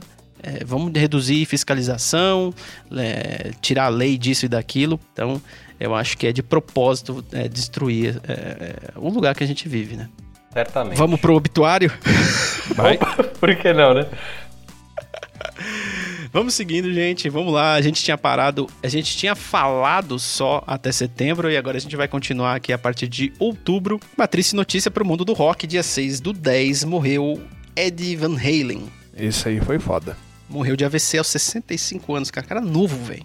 Vocês podem não saber disso, mas o Ed Van Halen, ele é um cara que quase que mais ou menos sabia tocar guitarra, sabe? Uma coisa assim. E, e, sintetizadores também. Ele tava quase chegando lá, olha, se ele tivesse vivido mais um pouco. Eu lembro, Fábio, eu até queria que você fizesse esse comentário aqui que você falou para mim uma vez sobre o Street Fighter e o Ed Van Halen. Não tem alguma coisa do gênero aí? Eu? Não Bom, é impossível, mas agora não vou lembrar. Fique você aí com essa dúvida também. É, no dia 12 do 10 morreu Conchata Ferrell, uma atriz e comediante norte-americana. É, para você é, lembrar quem foi Conchata Ferrell, só você lembrar da Berta, daquela série super machista é, chamada Two and a Half Men. Ela era empregada lá da casa lá do, dos maninhos lá, e ela morreu de uma parada cardíaca aos 77 anos de idade. E, porra, no dia 31 de outubro, cara, o cara morreu em outubro, velho. O Sean Connery, velho. Uma grande perda Eterno aí James Bond. Eterno de... É, é, assim, depende da geração, mas para mim ele é o cara do Outubro Vermelho, velho. Também. Muito foda, cara.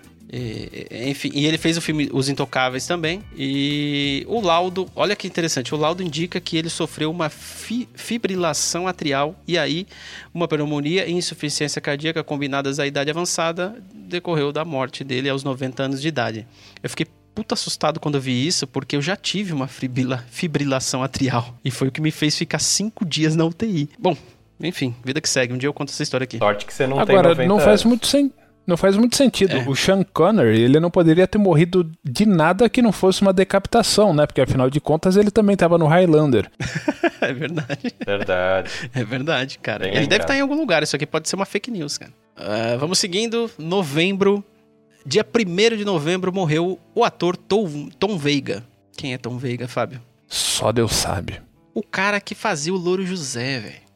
Ah, sim, sim, é verdade. É, então, só que aí foi tarde, né? Se se tivesse sido antes de fazer o Louro José, aí tava tudo certo, né? Mas tinha que ter sido depois, né? O Louro. O Louro José ficou 23 anos no ar. Puta que desgraça demoníaca. E ele morreu é, de um AVC causado por um aneurisma que ele tinha aos 47 anos de idade. Vamos seguindo aí nossos pesares à família e nossas condolências. Nada contra o cara, tá? O problema é o personagem. o, o problema é o que ele usava na mão dele, né? É, o fantoche. É, o fantoche. Ah, no dia 24 de novembro morreu Fernando Vanucci, apresentador, radialista e jornalista esportivo. Cara, muito. Esse cara é famoso. Depois você procura aí Fernando Vanucci, quando você vê a foto, você vai lembrar dele, cara. Eu lembro dele nos programas da TV Gazeta, é, nos programas esportivos. Morreu aos 89 anos de idade.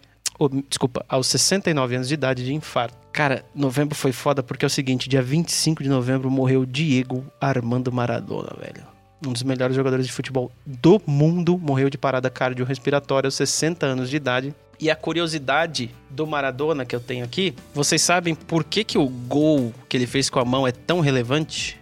Porque foi Como eu manjo sobre a de futebol eu né? devo saber. O, o Alan sabe muito bem, é isso aí, Alan. Porque foi justamente, foi na Copa de 86, no mata-mata, era quarta de final. E assim, ele fez. é, é, e era contra. Era Argentina e Inglaterra. E assim, tem que lembrar que em 82 ah, ah, tinha tido a Guerra das Mal- Malvinas.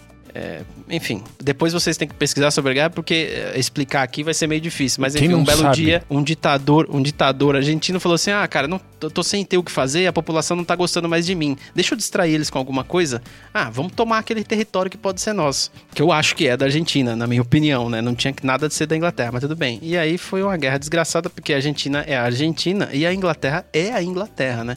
Inclusive, na ocasião, eu já vi a respeito que é, isso foi até um salve pra Margaret Thatcher, né? Acho que foi o Z que me falou isso, não lembro, porque ela tava. já tava meio em decadência ali e a guerra deu um salve na imagem dela ali. Então em 82 teve isso. Em 86, na Copa, teve o jogo Brasil, é, é, Argentina e Inglaterra, e aí aquela disputa acirrada, né? Porque ainda rolava uma amargura. Até hoje rola, né? Essa amargura o argentino tem né, dessa porra dessa guerra, né, desgraçada. E aí o Maradona fez esse gol de mão, que foi o primeiro, e depois ele fez um segundo gol, que foi o que deu a vitória. E esse segundo gol que ele fez, cara, foi considerado em 2012, eu acho que foi em 2012, não lembro. A FIFA fez uma votação online, alguma coisa assim, e foi considerado o gol mais bonito da história do mundo, do universo de todos os jogos de futebol, porque o Maradona dribla tipo 18 caras É incrível. dribla mano. até os caras do time dele e faz um puta de um golaço. Então é por isso que esse cara tem tanta.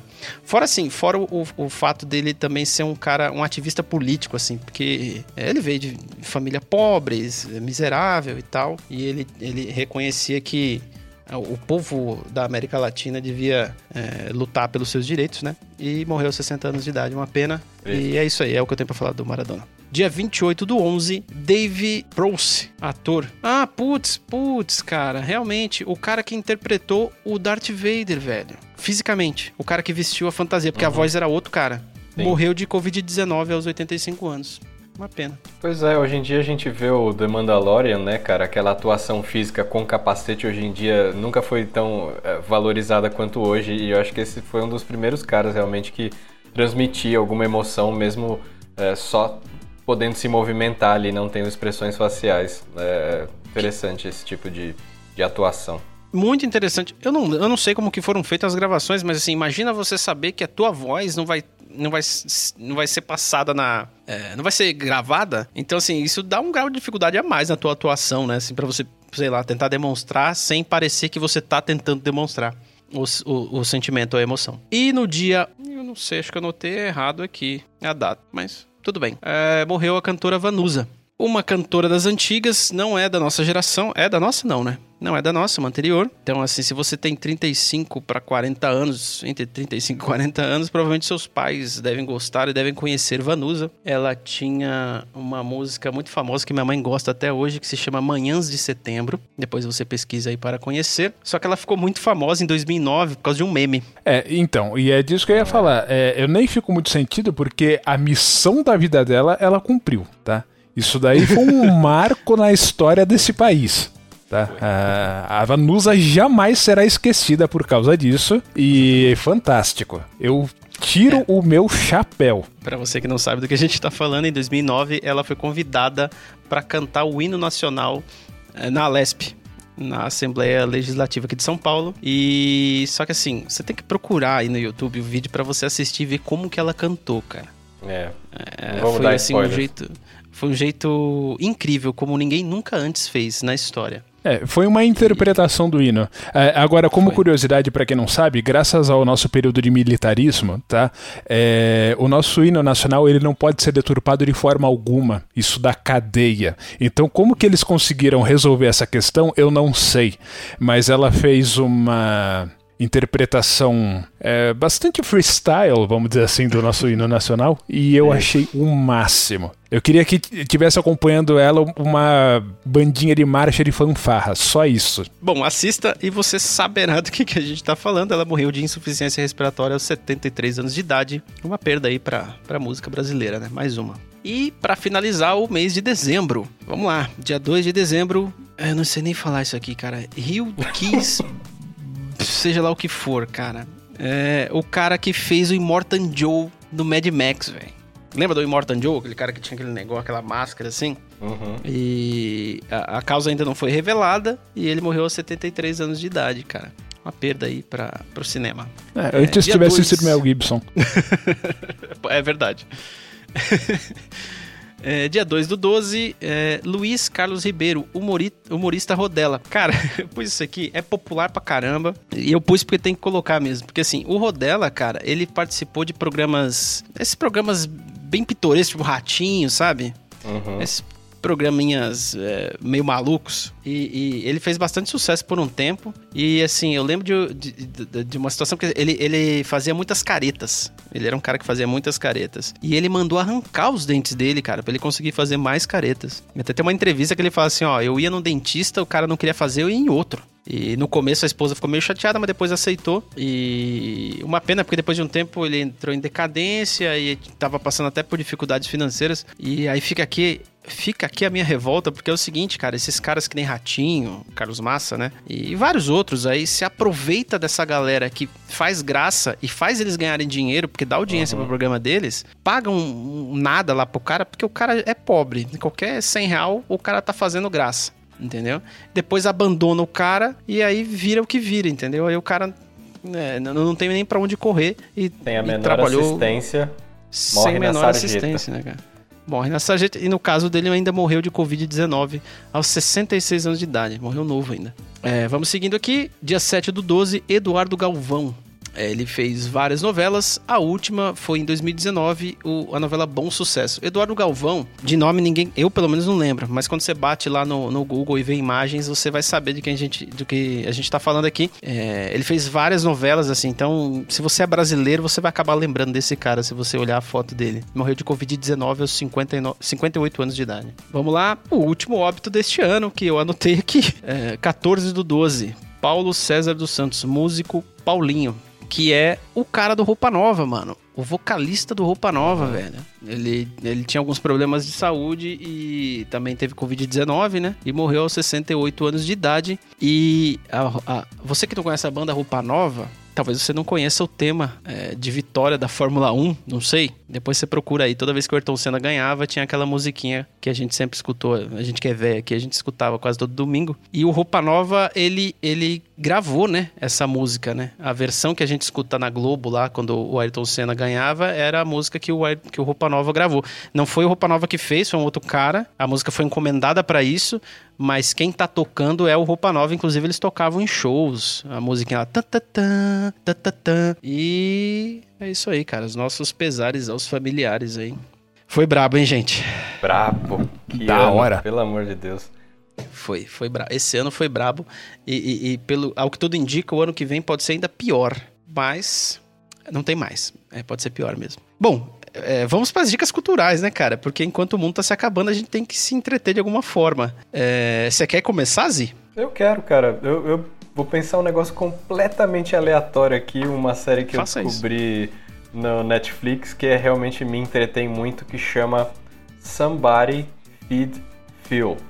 É uma série de um cara que não é gourmand, não é chefe, não é nada de comida, mas ele é produtor de diretor de comédia. Ele fez uma série que ficou conhecida nos anos no fim dos anos 90, chamava Everybody Loves Raymond, enfim, aqueles sitcoms Uh, mas ele é um cara muito boa praça, muito sorridente, muito aberto para o mundo e ele meio que para mim, na, na, minha cabeça, uh, preencheu um pouquinho uh, a lacuna que um, um, um chefe famoso que eu não, cara, eu acabei de esquecer o nome dele, enfim, mas ele também fazia esse tipo de viagem pelo mundo conhecendo as comidas dos lugares. Isso, claro, pré-pandemia ele deve ter gravado um monte de temporada é, acho que recentemente não está sendo gravado, mas é, eu comecei a assistir justamente pela temporada que ele veio para o Brasil no meio do carnaval, bicho pegando e tal, e o cara começou a conhecer todos os botecos cariocas e não sei o que, foi para tudo quanto é lugar. Ele vai pelos lugares conhecendo as comidas, não só as comidas de rua, também as comidas de rua, mas em restaurantes, enfim. Ele vai conhecendo a cultura do lugar pela comida uh, que, que o lugar é, tem tipicamente assim. Então é, é muito divertido, muito muito legal ver uma coisa que, que te anima, que te deixa para cima e tal, porque o cara é muito é, de boa e muito é, receptivo para tudo que as novas uh, culturas que ele conhece trazem para ele. Uh, Somebody Feed Phil no Netflix, assistam totalmente excelente. Você que está escutando pode é, conferir aí na descrição do vídeo, o, do podcast, o link para a série. Então não precisa se preocupar em anotar, e não é só rolar a barrinha lá que você vai encontrar o link para assistir Somebody Feed Feel. É, bom, vou lá, vou dar uma dica cultural aqui, vou dar duas na verdade. Eu vou dar. É, aliás, uma delas eu acabei de capturar aqui na minha mente por causa do Alan, que ele falou sobre o. Todo mundo. É, Everybody Loves Raymond, né? E eu lembrei do Everybody Hates Chris, que é uma série que eu gosto pra caramba, é muito engraçado. E conta a história do Chris Rock, aquele comediante. E, eu acho maneiro assistir, porque assim, tem uma, é, é, é, de comédia, evidentemente, mas assim, mostra bem a realidade que ele viveu, a realidade de uma família negra é, no, nos anos 80, é, ali nos Estados Unidos, né? E eu acho maneiro, assim, mostra, tipo, o pai dele que tinha dois, três empregos. E. Enfim, assista que é muito bom, é muito legal assistir. É, é engraçado pra caramba. E você se identifica, viu? Você, enquanto brasileiro, é, algumas situações, assim, é, de. Da infância, você acaba se identificando ali com, é, com a infância dele. E o minha, a minha outra dica cultural é uma música. É uma música que eu acho que vai ser a melhor música já lançada em 2020 pasmem. É uma música do Criolo que ele lançou, acho que semana passada. É uma música que se chama Sistema Obtuso. Cara, é uma puta de uma música. Assim, ele fez uma música no estilo trap, e aí, para quem sabe, é, é, existe uma rixa entre trap e rap, e perfeitamente entendível. Eu sou do rap, eu prefiro rap. Mas enfim, ele fez uma música de trap criticando o trap. Só que ele fez um trap fudido. Ele fez, tipo, o melhor dos traps que já foram feitos na face da terra. E ele mandou muito bem, como todas as letras do crioulo, é, ela é cheia de significado, de signos, né? E, você tem que identificar. Puta, eu acho sensacional esse tipo de coisa, assim. É, eu não gosto de coisa muito óbvia, então quando eu, eu ouço as músicas dele, eu falo, puta, que legal, vou ter que pesquisar. Então eu às vezes eu sempre paro para ver, para pesquisar o que está acontecendo. E, e, então fica aí minha dica cultural, a série Todo Mundo Odeia o Chris e a música nova do Criolo aí, é... Sistema Obtuso. E aí, Fabio? Opa, Uau, o Zeke tem uma consideração. Eu só vou falar o nome do cara que eu lembrei, Anthony Bourdain, que é um chefe que morreu em 2018, é, que era muito conhecido por fazer viagens gastronômicas e conhecendo a cultura e tal, enfim, americano. Bom, é, o que eu vou falar não tem absolutamente nada a ver com nada do que a gente disse, que também não tem porquê, né? É, existe um canal no YouTube que acho que todo mundo devia assistir porque é fantástico, chamado Mr. Carlson's Lab. É, o Paul Carlson, que é o, o, youtuber, no caso, ele é um cara que, se olhando ele, ele deve ter no máximo uns 40 e poucos anos de idade. Só que ele é um mestre extraordinário em eletrônica do início do século XX. Então, é, ele faz reparos de, daqueles rádio AM da década de 20, da década de 30, aqueles All American 5, All American 6.